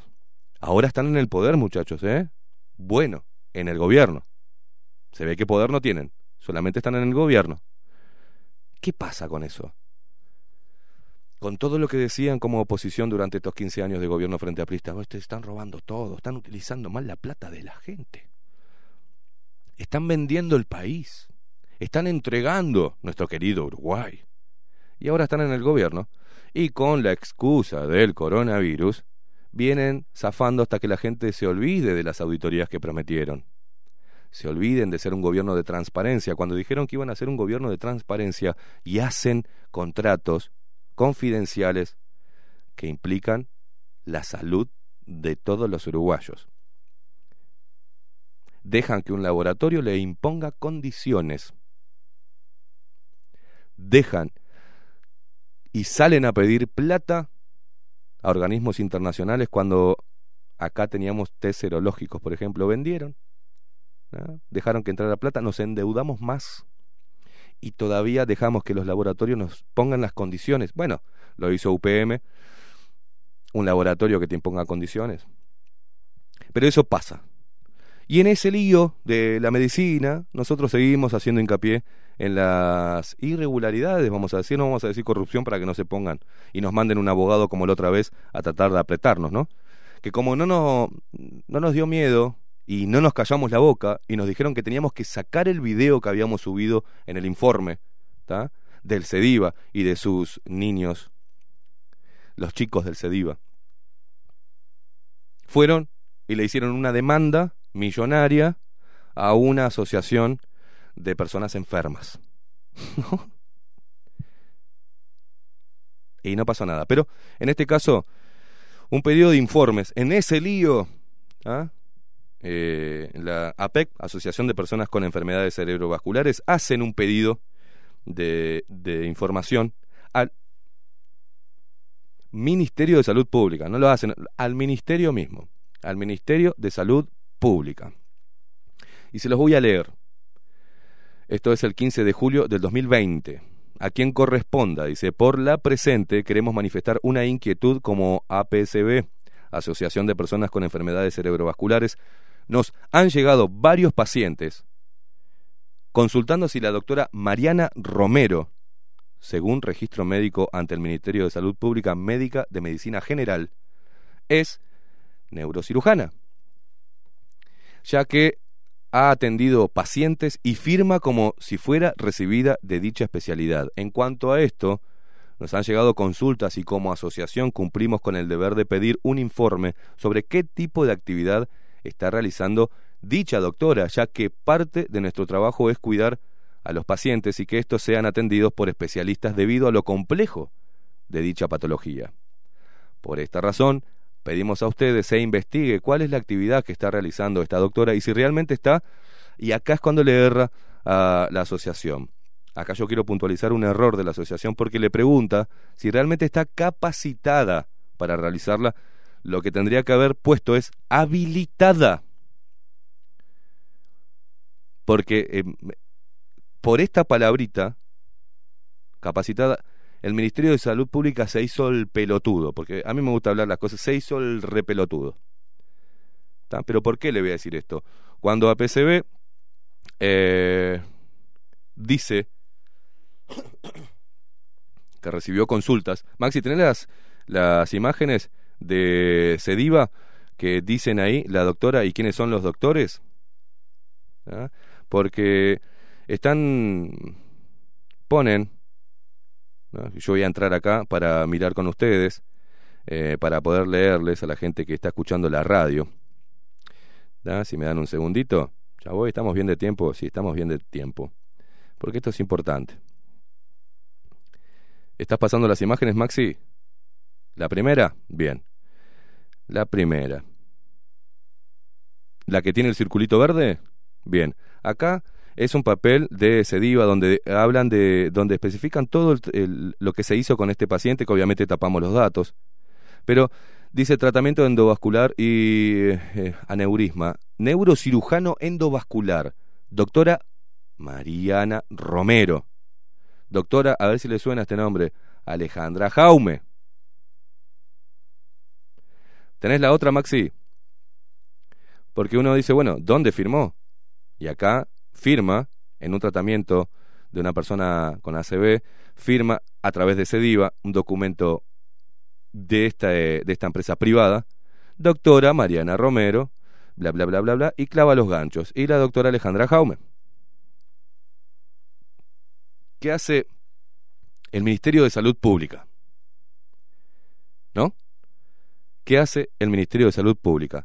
Se ve que haciendo una jugarreta baja, pedorra, paupérrima, como la asociación no pregunta si está habilitada, pregunta si está capacitada, lo que hace es ir y preguntarle a la doctora Mariana Romero, ¿no? El Ministerio de Salud Pública, con conocimiento ya de que esta mujer operó a pacientes, le pregunta, no le dice, usted no es neurocirujana. Le pregunta, bueno, a ver, acá en la nota, ¿tenés la otra, Maxi, del Ministerio de Salud Pública? ¿Da? Dice, eh, esto es eh, el acta del Ministerio de Salud Pública luego de recibir la denuncia de APCB, ¿no? Se pone en acción. Dice, en la actualidad de Montevideo, el día dice, bla, bla, bla, bla, bla, bla. Em, no voy a dar los datos, pero sale ahí. Voy a mm, resumir. Dice, le pregunta a esta doctora en cuestión, ¿qué títulos posee? y la respuesta de ella es, bueno, tengo un título de doctora en medicina registrado desde el 7 del 1 del 2014. ¿No? Y empieza, escuchen bien, en la misma respuesta, en la misma respuesta ya hay un error garrafal y, un, y algo que tenía que haber advertido el Ministerio de Salud Pública, porque sigue esto, dice, repito, tengo el título de doctora en medicina registrado desde el 7 del 1 del 2014 y tiene además un certificado de neuroangiografía diagnóstica y terapéutica, o sea, neurointervencionismo, en Sediva desde el 31 del 7 de 2013. Es decir, que esta señora, sin ser recibida, era parte del equipo que operaba gente sin tener el título ni siquiera de doctora en medicina general. El Ministerio de Salud Pública se ve que está chicato, o le importó tres carajos, o es cómplice. O sea, nunca vio como peligro, porque hoy estamos en una época donde, ah, si no tiene título no puede hablar. Ah, con lo de Yuto, ¿no? Ah, este, ah, ponen en tela de juicio y van, lo investigan estos periodistas alcahuetes y van, y, ¿no? Investigan a ver quién dijo, quién contradijo al Garch. No, pero esto no pasa nada. Le abren la cabeza a una persona o le hacen un tratamiento en el cerebro, porque estamos hablando del cerebro, no estamos hablando de la rodilla. ¿tá? No es que se puso, eh, no sé, traumatóloga de rodilla, que no existe. No, no, no. Estamos hablando de la cabeza del ser humano, de pacientes que pasaron por las manos de esta doctora sin ni siquiera tener un título en medicina general. Eso al Ministerio de Salud Pública le importó tres carajos. Al parecer, ¿no? Al parecer. Y tiene esto archivado desde julio, esta contestación. La denuncia de APCB, las denuncias no, sino la consulta de APCB fue en, dijimos, en julio del 2020. ¿Saben cuándo le contesta el ministerio? En noviembre. se tomaron, se tomaron un tiempito, el 27 de noviembre de 2020. De julio a noviembre, ¿no? Se tomaron. Para hacerle una, una entrevista, un reportaje a la doctora Mariana Romero. Le pregunta al ministerio, sigue, ¿tenés la otra imagen, Max, si estás pasando vos? Ah, pregunta que le hace el Ministerio de Salud Pública a esta doctora. mm, ¿Tiene título de especialista? Respuesta, cursando el último año... No, no es la respuesta, Mariana. Eh, cursando el último año de la residencia de neurocirugía, sexto año en la UDELAR, Escuela de Graduados. No, no, no, no, te está preguntando el Ministerio de Salud Pública si tenés título o no. No respondió y el Ministerio de Salud Pública no le pareció raro. No le pareció raro que no le conteste la pregunta. O sea, es una evasión a la pregunta. Es como que te pregunten, eh, ¿tenés título? Esto? Y Mirá, yo eh, cuando trabajaba en una verdulería, este, el dueño de la verdulería era neurocirujano y estuve hablando unas charlas con él. No, no, te está preguntando si tenés título que te habilite a firmar como neurocirujana, hermana. No le contesta. Después habla y empieza a hacer eh, un montón de. empieza a mostrar sus credenciales y esto. Pero lo que me llama la atención. Lo que me llama la atención, y no me llama la atención, en realidad un detalle, ¿no? ¿Tenés la última parte donde dice por lo puesto solicito donde está el señor Decia? En lo último, después de dar toda una serie, bueno, decir que, que publicó en revistas internacionales, ¿no? Las revistas internacionales no son esas. Eh, hay revistas internacionales que vos publicás porque pagás. Y no son las que realmente habilitan o se toman como un registro a nivel internacional de especialistas, de, de genios en alguna materia que exponen para la comunidad científica o médica del mundo. No, no, no. Es una revista que garpás, ¿ah? que garpás para que te pongan ahí. Porque saben que es parte de la gran mentira, ¿no? Es como cuando uno, eh, no sé, adorna el currículum vitae. ¿sabes? Que pone que era encargado de, mm, de la de- especialista en la humedad eh, ¿no? de los de materiales de construcción decía hijo de puta que, que mojaba los ladrillos sos peón bueno más o menos así viene lo de Jaume. Lo de Jaume no lo de Jaume es otra lo de Romero.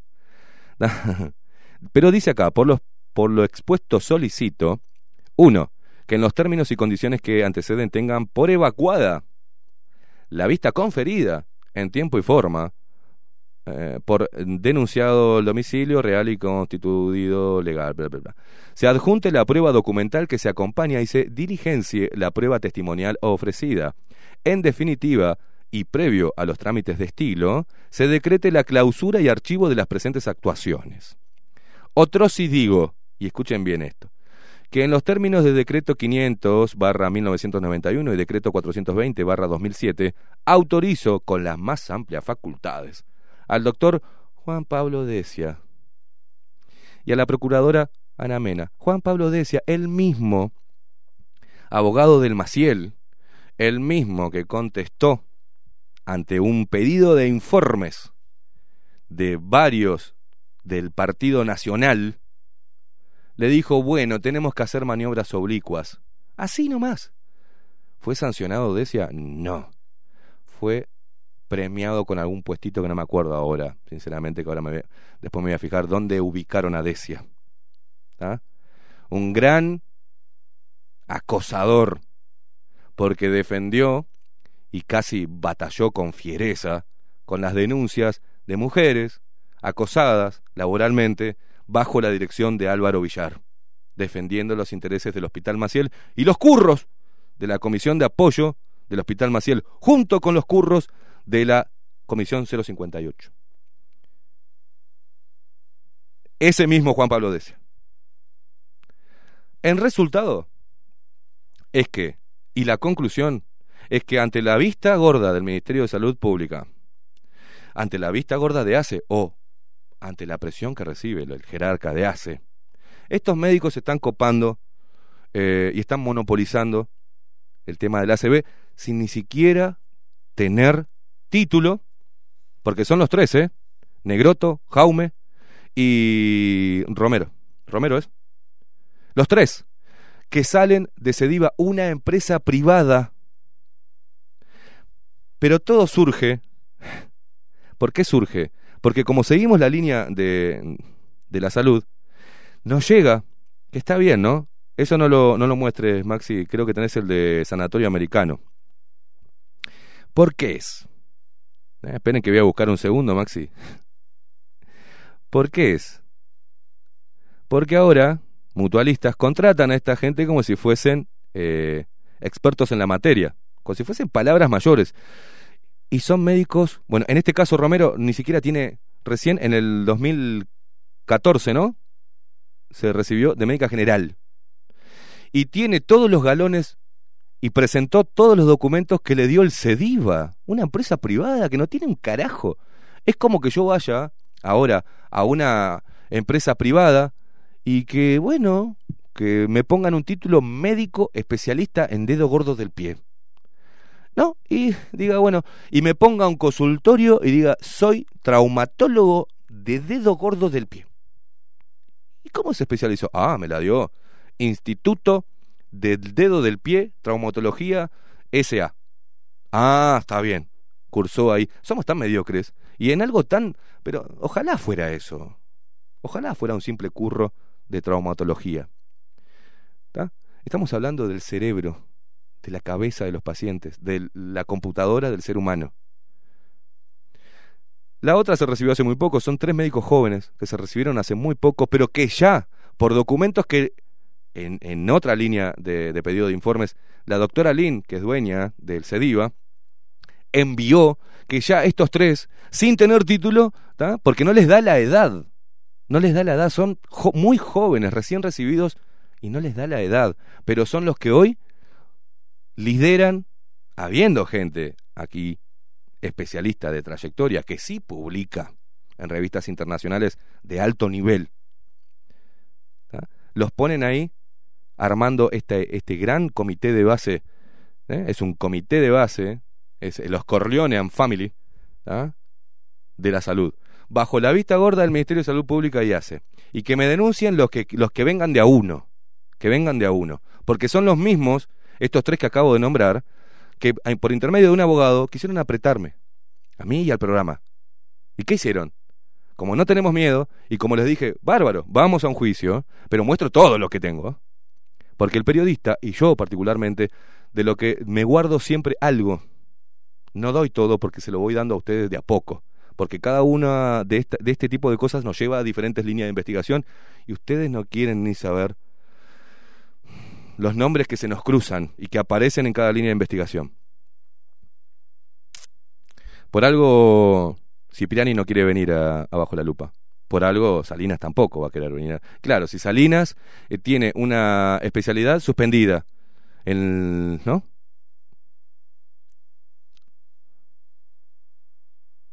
Todos tienen la cola sucia de alguna forma.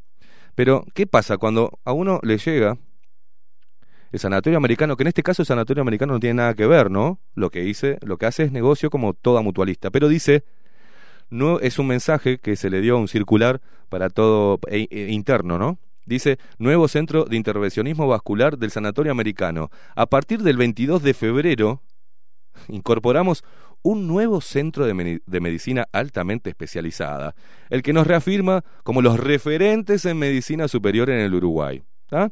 Desde ahora, el Centro de Intervencionismo Vascular del Sanatorio Americano nos permitirá realizar en adultos y niños procedimientos endovasculares altamente especializados, tanto diagnósticos como terapéuticos, neurovasculares y vasculares periféricos. Imaginen la guita que están in invirtiendo en esto, porque están creando junto con la imagenología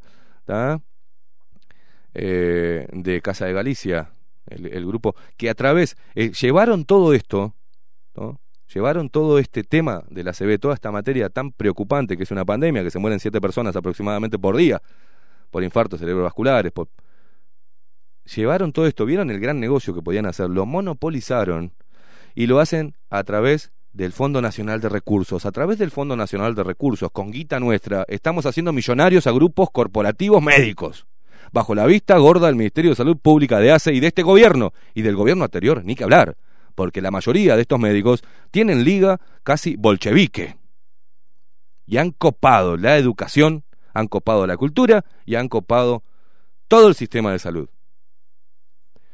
Pero sigue el sanatorio, porque esto, esto fue lo que me llamó la atención. Hemos conformado un equipo que, escuchen bien, ¿eh? Hemos confor- la mentira, en eso sí, perdón, sanatorio americano, pero no pueden estar mintiendo de esta manera. Hemos conformado un equipo que tiene casi 25 años de experiencia en la especialidad que cuenta como consultante honoraria a la doctora Teresa Lin, que de honoraria no tiene nada. Me vale madre los negocios que hace a nivel empresarial, que es muy inteligente. Y el poder. Teresa Lin es como el Paco Casal de, de la CB, más o menos. Ah, pasa todo por la doctora Lin.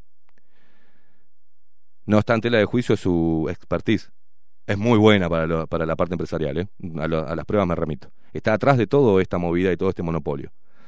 Tal es así que el Instituto Sediva, que pertenece a la doctora Lin, hace, eh, interviene a pacientes con ACV que los derivan de salud pública para su centro, con tres médicos y una de ellas ni siquiera tiene la especialidad. ¿Cuál es el equipo de intervencionismo vascular periférico? Estuve averiguando, no tiene nada que ver con Javier Yuto, pero es Fernando Yuto, profesor Nelson Di Trapani, doctor Raúl Louzán. Equipo de neurointervencionismo, son los que se van a meter en tu ocho. ¿eh? Mire quién está, el trío, los tres chiflados. Doctora, doctora Mariana Romero, doctor Matías Negroto y la doctora Alejandra Jaume. ¿Jaume le suena? Bueno, la doctora Jaume. El centro utilizará tecnología de primer nivel como el angiógrafo Philip Azurio, bla, bla, bla, bla, bla. Un equipo de última generación. Se ha instalado en una sala de eh, eh, hemodinamia del sanatorio. Otro curro la hemodinamia. eh, del sanatorio americano, la que ahora posee el instrumental más moderno de la región. ¿Y el qué pasó con el que compramos para el Maciel, para el Hospital de los Pobres? ¿No? Ah, cierto que eso fue observado. Y también que eh, el resonador fue puesto por el CUDIM, cosa que no se puede hacer, pero lo pusieron ahí y no lo habilitaban y fue... ¿Quién fue? El nuevo presidente de ACE que dijo, vamos a habilitar esto, che. Es una pena que... Fue todo un curro, pero bueno, ya que está, utilicemos. Y a pesar de habilitarlo o no habilitarlo, de un gasto de plata de dinero público, mandan para Cediva que tiene un angiógrafo de hace 30 pirulos. ¿Para qué gastamos tanta guita? ¿Para qué le hicimos una tanta campaña al Hospital Maciel y pusimos la guita? ¿Por qué hicimos la vista gorda con las auditorías que recibió la Comisión de Apoyo al Hospital Maciel donde le mentían a la gente con obras benéficas y se quedaban con guita?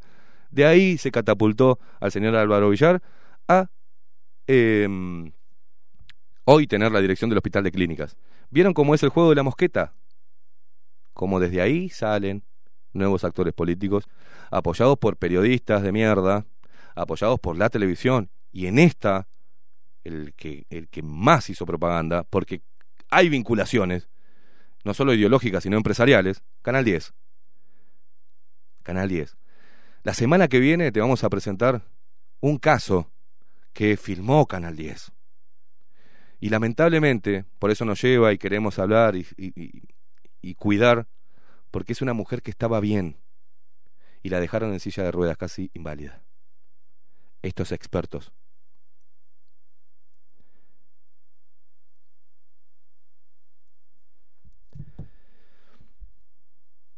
Entonces yo digo, ¿hay complicidad?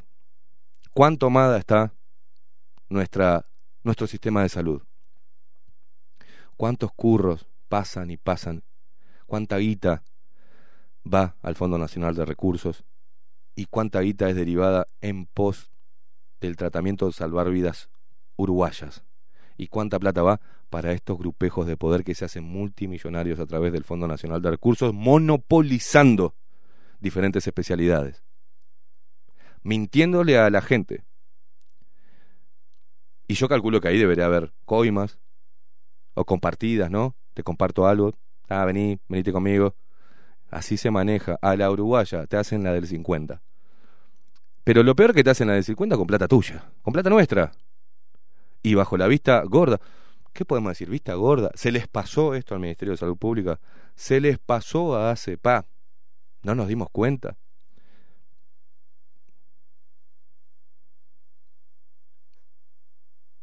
¿Vieron que era una enfermedad y una patología donde se puede sacar gran rédito?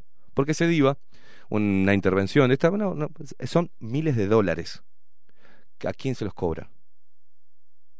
A nosotros, porque la pagamos entre todos, porque la persona sale desde salud pública, de, desde una unidad ejecutora de salud pública y la mandan, pica y nace y hace, se las manda a esta gente.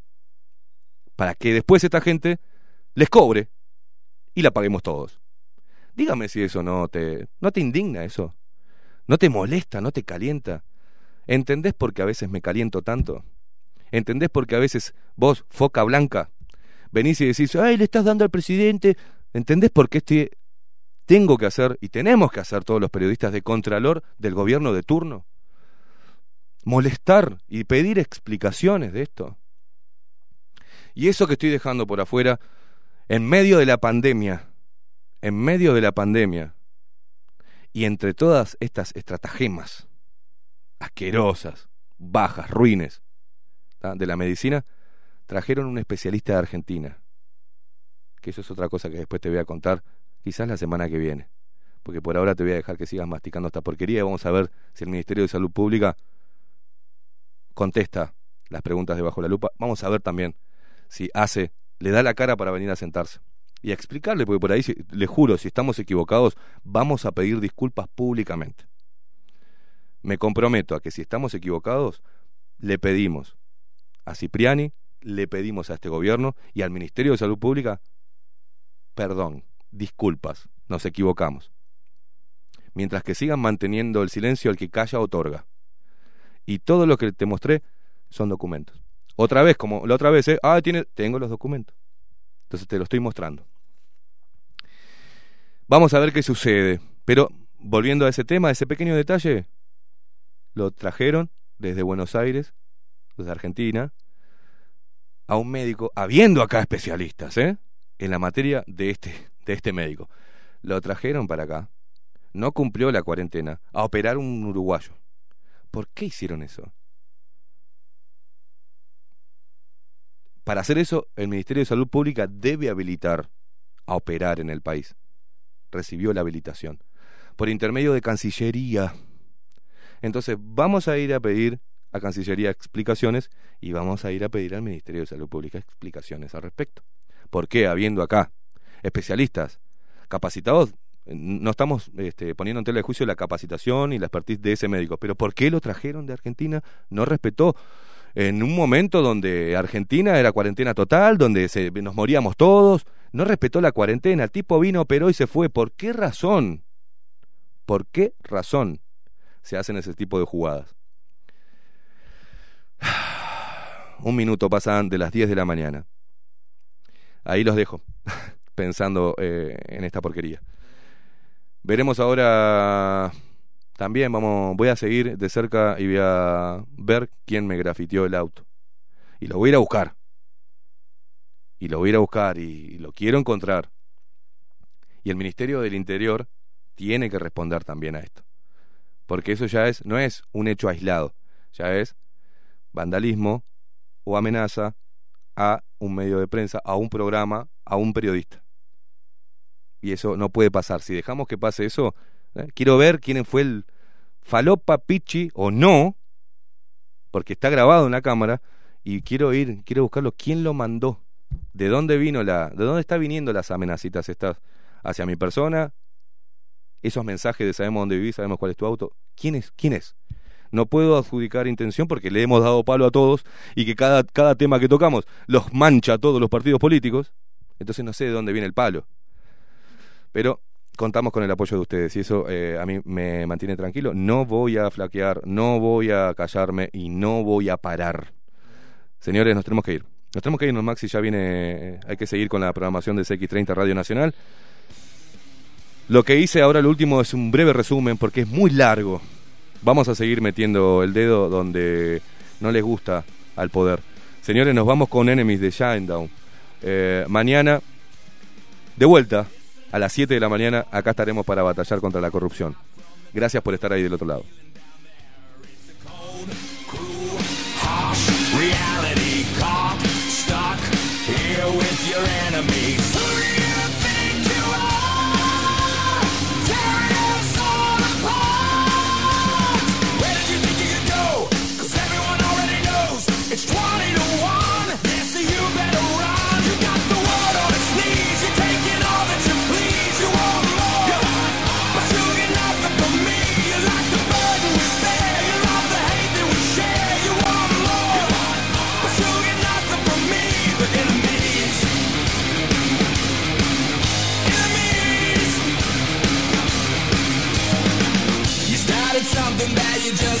stop You turn the ones that you love into the angriest mob. And the one last wish is that you pay for it. And then